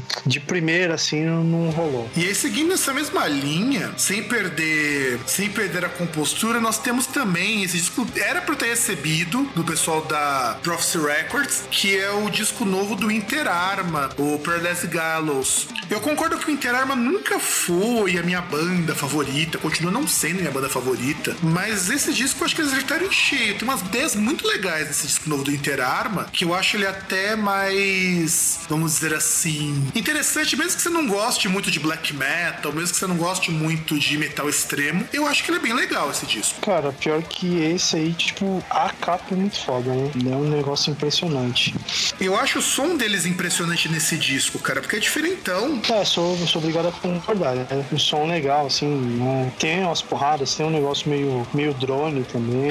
Sim, sim. E por e acho que foi isso que me fez gostar desse disco do Interar. E aí, seguindo, tem outro disco que eu também queria comentar, que eu também já era pra ter recebido da Prophecy Records. Aliás, na verdade, a Prophecy Records ficou de mandar todos esses discos do Alce, tudo mais que eu comentei, e não mandou nenhum pra variar. Um que eu queria ter recebido, e eu achei assim, ele é legal, mas eu tenho certeza que a maioria de quem for escutar vai achar esse disco meio chato, ou como o César gosta de dizer, cansativo, que é o Escape do Germ. Olha, eu vou falar que tem umas coisinhas legais, mas. Não, o disco ele é legal pra caramba, mas eu sei que não é pra qualquer um. Mas você falou bem, cansativo é a palavra. Porque afinal de contas, o que o César não gosta, mas não pode dizer que não gosta porque não tem nada de ruim, é que ele é cansativo. Porra, mas eu vou, vou nem argumentar, vai, deixa quieto. Mas o do Jeremy não é tão cansativo assim. Eu só acho que o do Jeremy é assim, ele é muito denso. É muita parede de ruído, muito pedal. E ele tem meio que umas faixas, assim, meio que uns interlúdios aí, tipo. Ah, não, um esses interlúdios não, dá, cara. Esse, esse daí realmente eu acho que é a parte desnecessária desse disco. Pra mim, esse interlúdio não rola, cara. Não dá porque os interlúdios do Jeremy, pra mim, eles são muito chatos, cara, os interlúdios. É, é que a única coisa boa desses interlúdios que é tipo um, um minuto, dois minutos. É, mas não, não dá, cara. Eu acho esses interlúdios deles muito, dele muito ruins, cara. E indo nessa mesma linha, que também são amigos lá do Eric do Labirinto, o pessoal do Amen Ra lançou um disco ao vivo, que é chamado de Alive. E eu confesso que, assim, eu não esperava que o Amen Ra, porque tem muita música que tem uma roupagem mais acústica, tem, é diferente das versões originais, por isso que eu indiquei esse disco. Cara, ele é lindo de ouvir, cara. Definitivamente, um show vivo desses caras deve ser muito foda, porque eu achei o Alive muito bonito, sobretudo por uma música, Wear My Crown, que ela é acústica originalmente, mas ela ficou ainda mais bonita na versão ao vivo, o que é difícil, porque você tem um monte de limitação do- da coisa ao vivo. É, realmente, um disco bastante bonito. E eu acho que ele é um disco bonito e eu acho que ele é um disco assim. Tem que ser escutado, cara. Mesmo que você seja muito fã de post-metal, de post-rock, de post-pagode, não sei o que, é muito legal esse disco. É, eu tô imaginando como seria um post-pagode, cara. Imagina um post-sertanejo. Não, um post-pagode, cara. Sei lá, o que que seria? Tipo uma mescla? Tipo, misturar um Catinguele com Negritude Júnior, é isso? Não, é fazer pagode usando drone. Já pensou? Vai dar um toque no cavaco, lá um toque no cavaco, fazer um drone no cavaco. Não, pior você ia catar, tipo, o bombo, mas em vez dele tentar e tal, ia ser só aquelas batidas secas, né? Tipo, tum, tum, tum, né? Depois pega o cavaquinho e faz drone. É, Você pega o pandeiro, você faz um bagulho meio militar, meio.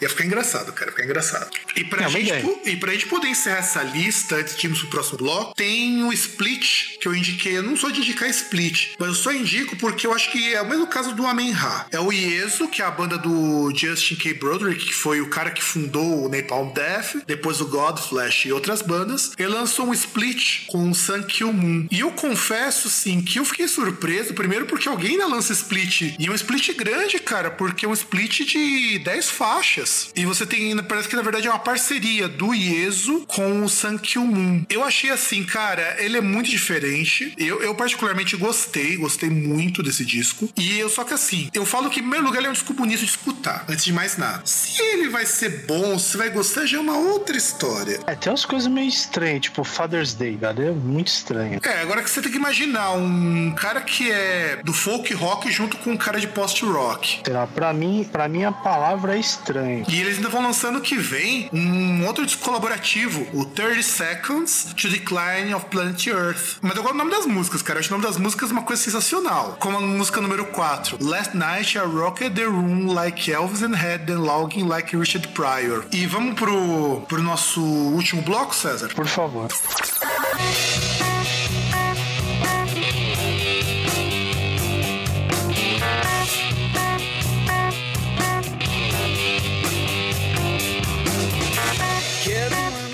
Esse ano de 2016 teve muito disco, não dá pra gente comentar como a gente fez os outros, então vamos fazer um bate-bola aqui bem rapidinho, bem rasteiro, vamos comentar só os discos que saíram, então vamos fazer assim, César, eu cito um disco, depois cita outro, tudo bem? Vou mandar um toco e me voe? É, e a, gente fala- e a gente falou alguma coisa desse disco. Bom, o meu amigo lá, o Carlos, conhecido como Charles Sanois, ele lançou o disco é, do, do La Chanson Noé, que é um projeto de música cabaré que eu particularmente gosto muito, chamado Evergloom. E pra mim é um disco muito legal, eu acho muito bacana. Sobretudo pela música que tá tocando agora ao fundo, Família de Chantilly, que é aquela coisa bem irônica e tudo mais. E é meio estranho, né? Porque é uma banda portuguesa, né? É, e na verdade a, ba- a banda é ele, né? É ele um piano e, e vai gravando as guitarras, de vez em quando chama uma pessoa e tudo mais. Eu, particularmente, acho assim, esse disco vai, vai passar desapercebido na maior parte das listas, mas eu tô colocando aqui que o cara é um grande amigo meu, já deu entrevista pra gente bem, e esse disco tá muito legal, só pra dizer isso. E é uma capa bonita, apesar de perturbadora ter essa Catrina aí, né?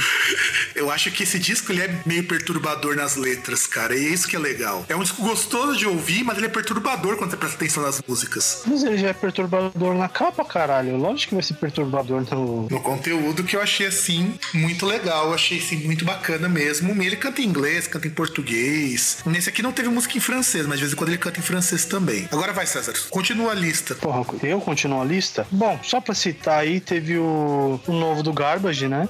Que tá muito legal, diz de passagem. Que é o Strange Little Birds. Teve também o novo do Over. Aliás, eu descobri que quando eu fiz essa lista, o Over já lançou mais um outro disco, então ele não vai entrar aqui, que é o ATGCLVSSAP, SSCAP, que cara, eu gosto muito do Over, mas desde o lançamento do Terrestrials com o Sam, eu não acho que ele tá legal, cara. Tá muito chato esse disco. Nossa, cara, pra mim essa banda não desce, velho. Na boa. Eu acho que o segundo e terceiro disco que eu tento ouvir que não rola.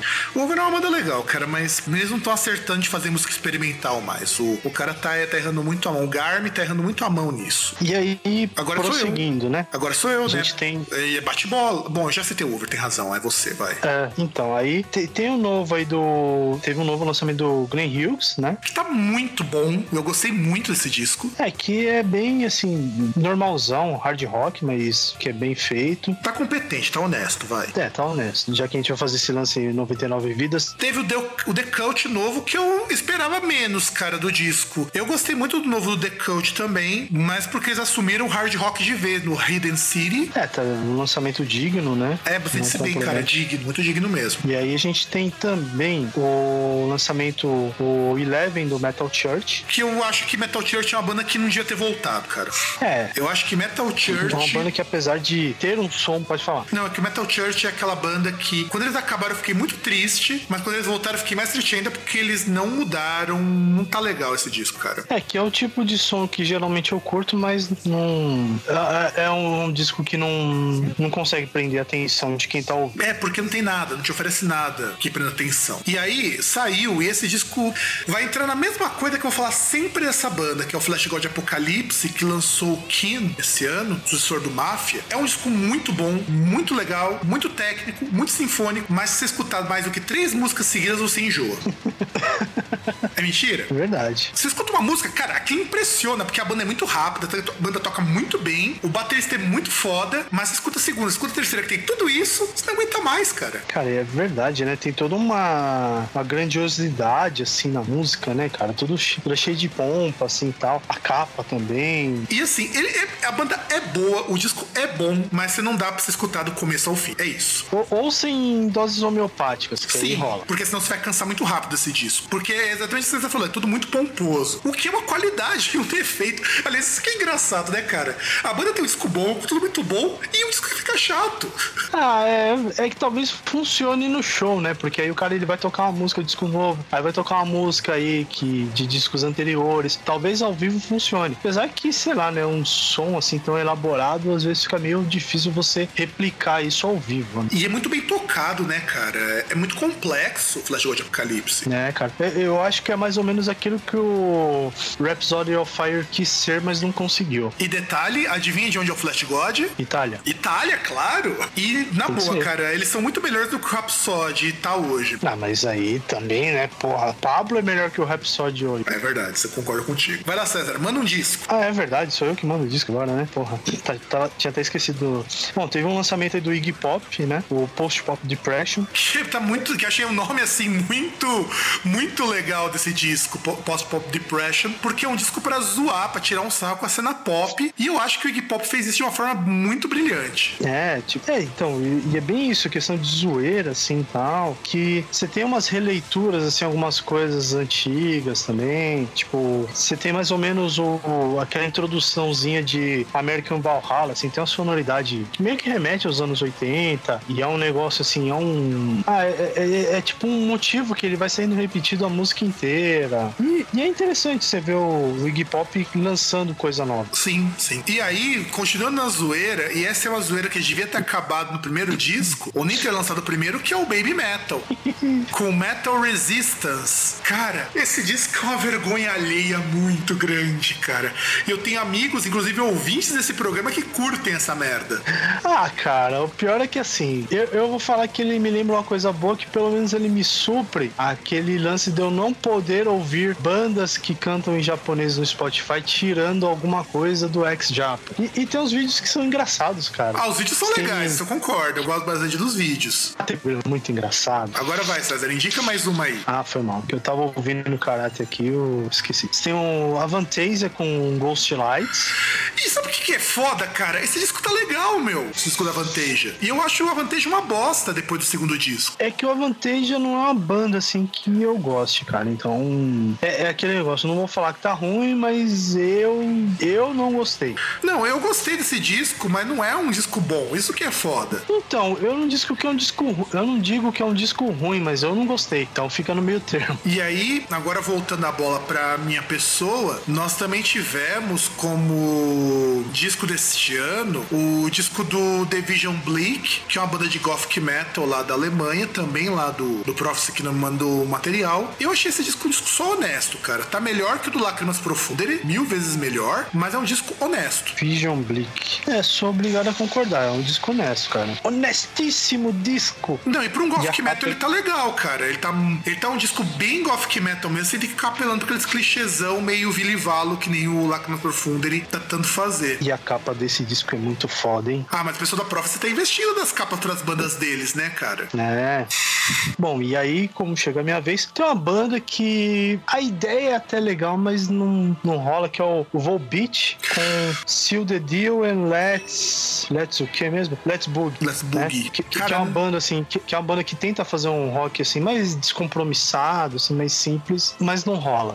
Eu gosto do primeiro disco do Volbeat, cara. Eu acho o primeiro disco do Volbeat muito legal. E você sabe que ele surgiu meio, meio que na cola das bandas que imitava Pantera, né? Não, isso eu não manjo. Porque é uma banda de groove metal, né? Eles misturam muito essa coisa de groove. Isso é legal. O problema é que depois do primeiro disco eles começaram a entrar numa praia meio new metal, que, que não vai, cara. Não vai. Cara, e o pior é que assim, porra, tem a participação do Danko Jones, que é um cara que eu sou fã pra caramba. Tem a participação dele em Black Rose. E mesmo assim, cara, hum, não, não. Sabe? Não tem nenhuma música que empolga, tá ligado? Que tipo, é- é- essas bandas assim, que você pega, tipo, Danko Jones e tal, a música ela tem que te empolgar, ela tem que pegar e te, te ganhar no começo, porque senão não vai. É o que eu senti também. E aí, vamos. Vou fazer um, um, um cheat aqui que eu vou citar uma artista que lançou dois discos, que foi assim, que foi a senhorita Tarja Turunen. Ela lançou o The Shadow Self e o The Brightness Void. Inclusive, no Shadow Self tem participação da Alissa White Glues, que é a atual vocalista do Arch Enemy, antigamente era The Agonist. E aí você tem participação do Michael Monroe e do Chad Smith no The Breathed Void. Eu vou ser assim, franco com todos vocês. Eu acho a carreira solo da Tária muito ruim. Assim, é, você pega, por exemplo, o primeiro disco da Tária, o Winter Storm. Eu, é, My Winter Storm, aliás, eu não gosto daquele disco porque ele é uma cópia muito mal feita do Nightwish. Só que esses dois discos, cara, o Shadow Self e o Breathed Void me impressionou muito positivamente. Foge daquele padrão sinfônico que ela sempre abraçou e arrisca até uma sonoridade mais direta, o que não é muito frequente com ela. É um disco,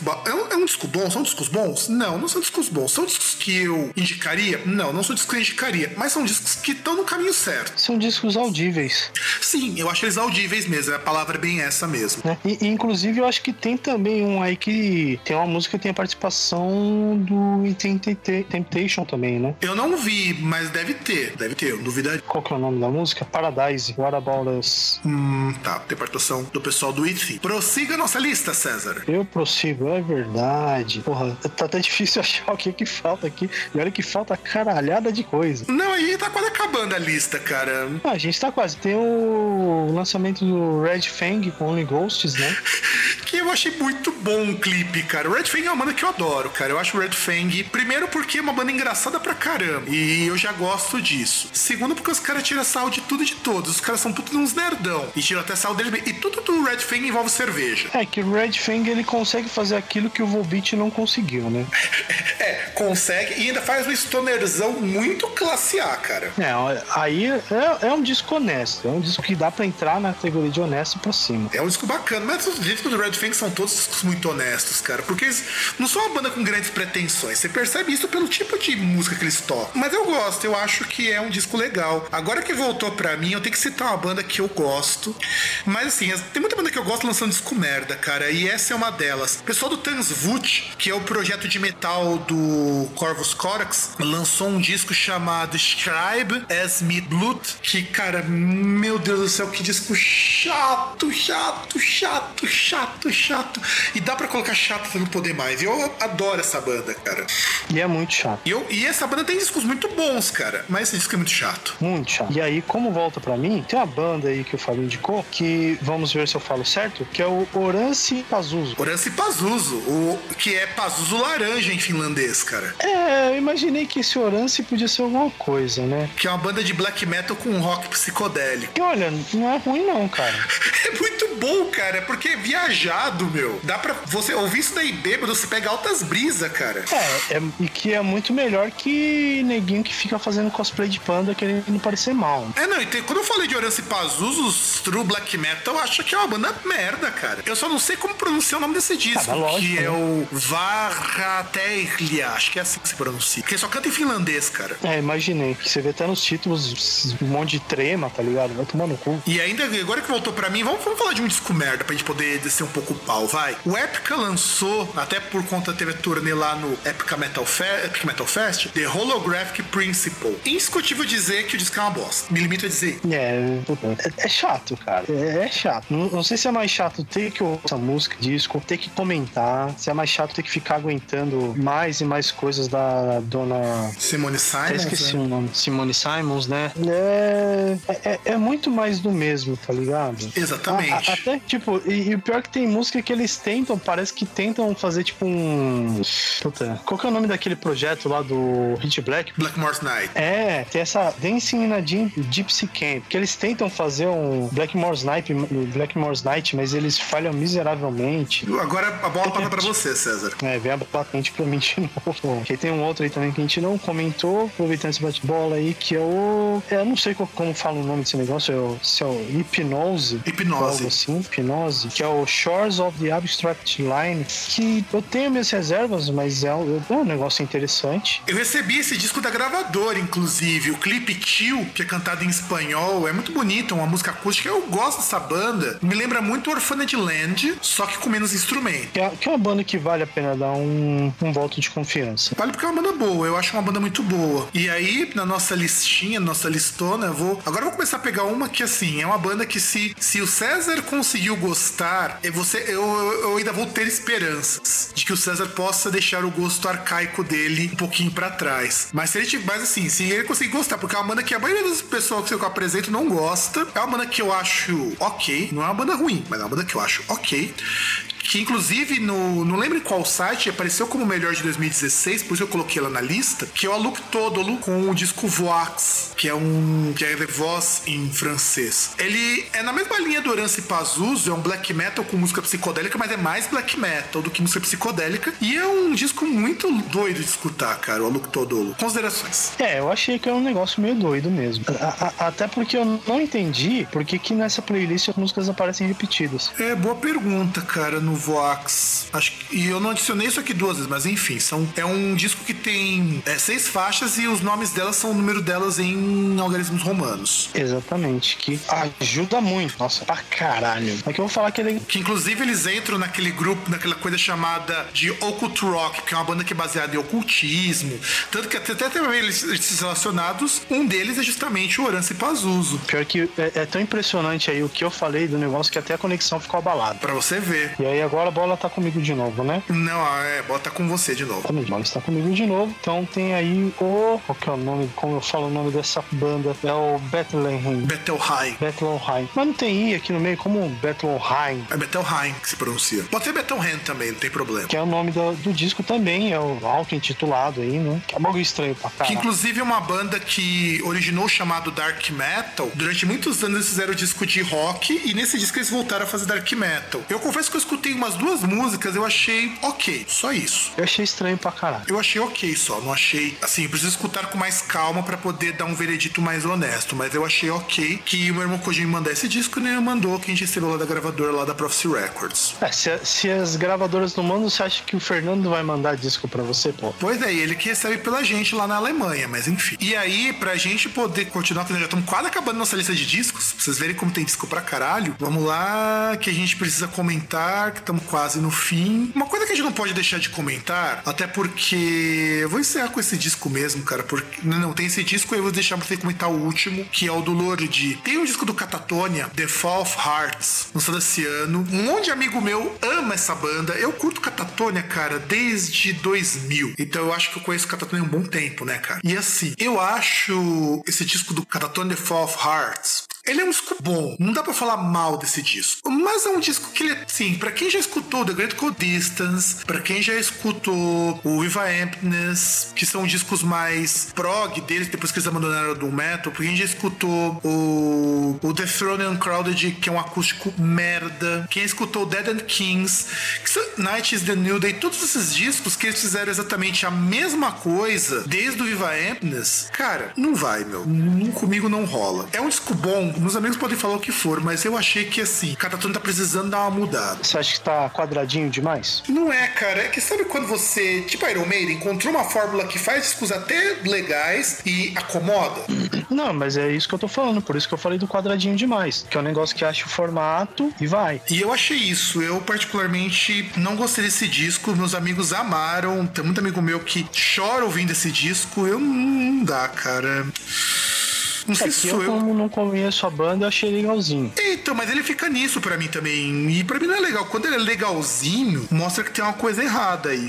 E aí agora fica a dúvida, porque acho que faltam uns três discos nessa nossa lista, né? Exato. Comenta do Lord, vai. Por que cada? Olha isso. Você trapaça, viu? O cosplay mal feito do. do Guild War. É, exatamente, cosplay mal feito do War. Ah, cara, sei lá, nunca fui fã do Lordi, sinceramente.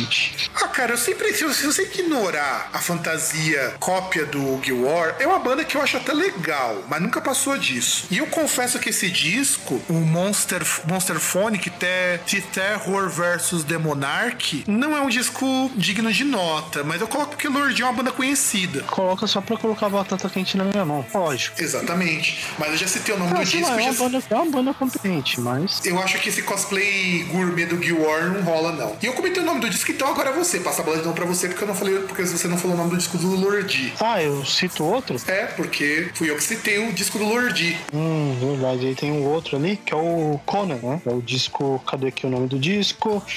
O Conan com Revengeance. O Pedrito viu ao vivo o Conan, cara. Pô, cara, eu imagino que deve ter sido legal, hein? Eu achei, eu, eu, eu gostei dessa banda. Eu comecei a ver essa banda por causa dele, cara. Porque ele tava, falava tanto do Conan, tanto do Conan. Eu falei, ah, vou pegar pra escutar essa bosta, vai. Eu me impressionei, Ele falava- de verdade. Fala a verdade, ele falava tanto do Conan que você imaginava, mano, eu acho que ele tá. Ele, ele tá vendo aquele filme lá do Schwarzenegger, vendo o cara meio bombadão, tá curtindo isso, fala E o verdade. pior é que você vê o nome da banda Conan, você acha que é uma banda de power metal. Sim. E surpreendentemente, não é. Você vê a capa, talvez seja até levado a isso, né? Também. Mas é uma banda de Apesar da capa ser stoner, cara. É uma banda de stoner, meio doom. É legal, cara, o Conan. Eu achei diferentão. E o show deve ser muito foda. Não, deve ser legal, cara. Porque assim, não é uma banda de power metal, mas tem uma pegada meio épica, sabe? Tem até no, no nome das músicas, tipo, tem Throne of Fire, tá ligado?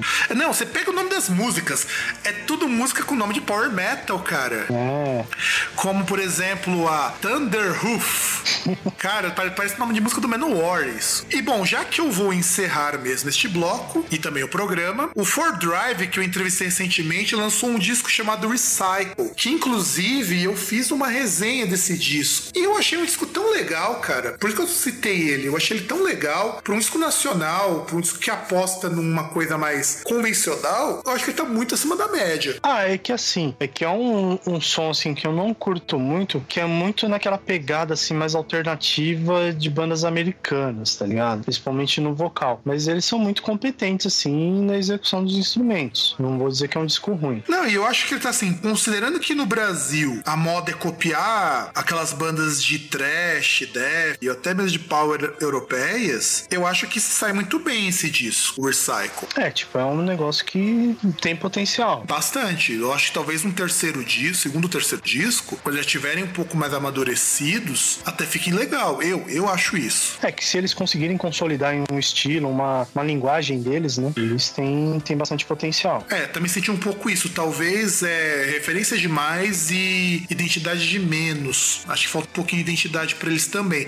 Quer dizer, é bem característico. Você percebe o vocal tem um timbre bem legal, a timbragem dos instrumentos é bem legal. Agora falta eles amadurecerem. É, que aí fica muito daquele negócio do qual é a sua opinião em relação às referências que ele traz pra você. Ah, sim, não, isso com certeza. Isso com certeza. E chega por hoje, né, César? Afinal de contas, tinha um programa do ano. Ufa, acabou. Provavelmente vocês estiverem ouvindo, se vocês não tiverem ouvido antes do final do ano, vamos desejar então pra eles o Feliz Ano Novo, né não, César? É, tudo bem que te tem uma divisão de tempo totalmente aleatória, que sinceramente, se você for ver hora, dia, mês e ano, não faz o menor sentido, tirando nascer e pôr do sol, tirando isso não faz nenhum sentido. Exatamente. Mas está um ciclo em volta do sol. E assim, gente, eu quero agradecer a todo mundo que ouviu a gente ao longo desse ano de 2016. Aqui agora a lista de agradecimentos vai ficar um pouquinho grande, mas e o César também pode fazer os agradecimentos dele. Pode não, deve, porque eu acho que é interessante. Quero agradecer também a turma do PQPcast que me convidou para participar esse ano de dois programas. Foram dois, acho que foram dois. Depois eu vou colocar aqui embaixo. Acho que mais, hein? Ah, ah, é verdade, é que você participou também dos. com o Lucien lá, do. Então, sim. Esqueci o podcast dele, que mancada. O Lucien, do Leitor Cabuloso e também do Cabuloso Cast, por ter me convidado para o podcast de educação. Também vou colocar aqui para vocês ouvirem. Quero também agradecer muito ao César, porque, cara, se não fosse você, a gente não teria durado mais esse ano fazendo podcast, cara. Na moralzinha.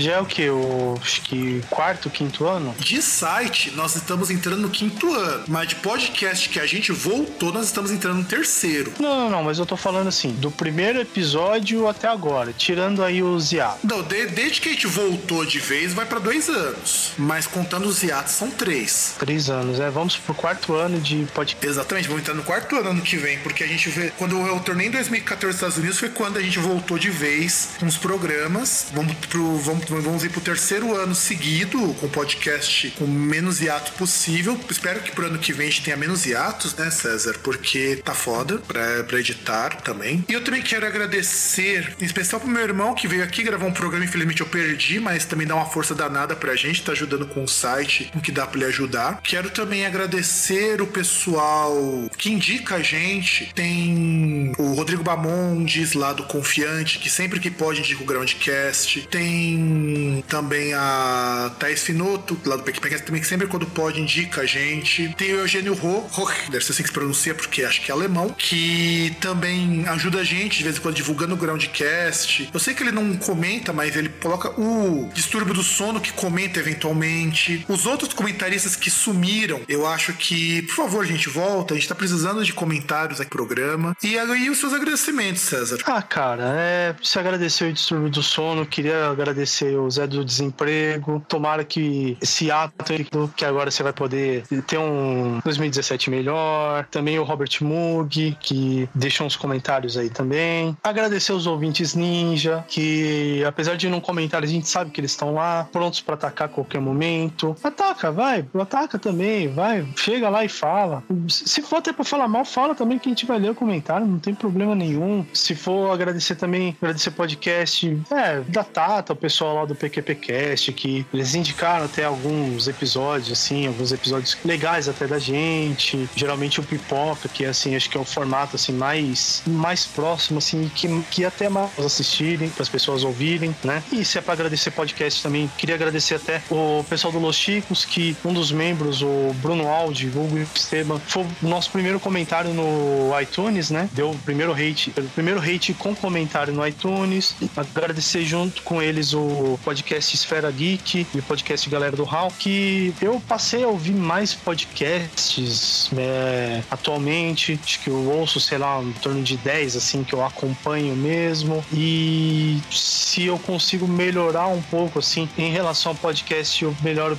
muito pelo que eu tenho ouvido. E esses três podcasts que eu citei, eu agradeço, eu agradeço também porque se a qualidade do meu áudio ela tá melhor hoje em dia, é porque a promoção deles. e- Pra vocês verem, o César tá tão emocionado que ele até caiu. César, repita suas palavras, porque parece que ninguém aqui conseguiu escutá-las no limbo interespacial. Você tava agradecendo o pessoal lá que, que deu o fone de ouvido pra você. É, então, eu queria agradecer aí, são três podcasts, que é o Esfera Geek, o podcast Galera do Hall e o podcast Los Chicos, que se vocês estão me ouvindo aí um pouco melhor e de forma menos irritante, é porque eu participei de uma promoção deles e eu ganhei um headset, e aí, assim, é que, bom, pra explicar bem resumido, geralmente o pessoal quando grava podcast, o pessoal grava ou presencial, lá com microfones, tudo certinho, ou grava cada um no seu computador, com, com Skype e com Audacity e outros programas de gravação. A gente aqui, como a gente faz o negócio da forma mais fuleira possível, o Fábio ele tá ali, ele grava no computador dele e eu uso o celular, então aí já fica meio complicado porque eu não gravo o meu áudio, o meu áudio vai via Skype para ele, por isso que a qualidade é risível, mas a, a qualidade ela se tornou menos risível por conta de- desses três podcasts que eu ganhei um headset que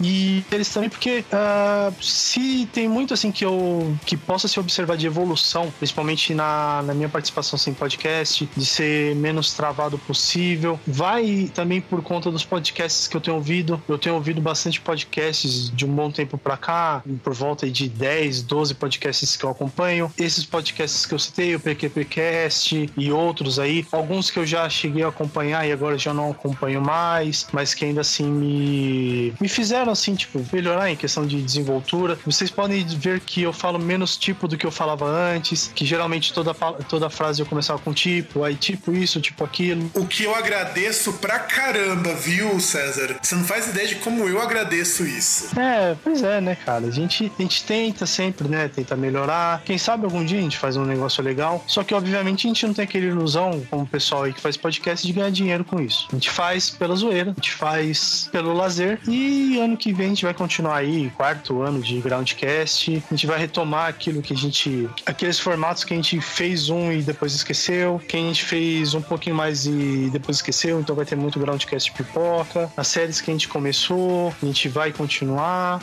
E sei lá, se você não gosta do Groundcast, puta, você tá fudido, porque vai ter muito Groundcast e provavelmente vai vai ter, sei lá, eu acho que não sei quantas edições que a gente tem do Groundcast, mas a gente vai ultrapassar 100 facinho no ano que vem. Com certeza, porque nós já estamos na edição de número 80. Eu acho que é, cara. Eu, nem eu sei a quantidade de Groundcast que a gente tem. Nós estamos no 78. Né? Esse aqui vai ser o número 79. E nós vamos chegar facinho no 100 ano que vem, tranquilo, cara. Pô, mas é mancada, porque a gente já tá no 89. O 69 a gente tinha que ter falado de putaria. Ah, mas a gente pulou, cara. O 69, a minha ideia era essa mesmo, mas eu me liguei nisso, porque como a numeração ela não é contínua, aliás, nosso 69 foi o Indica, que foi onde Poxa, você isso me indicou o deixou Ministry. decepcionado. Pois é, mas enfim.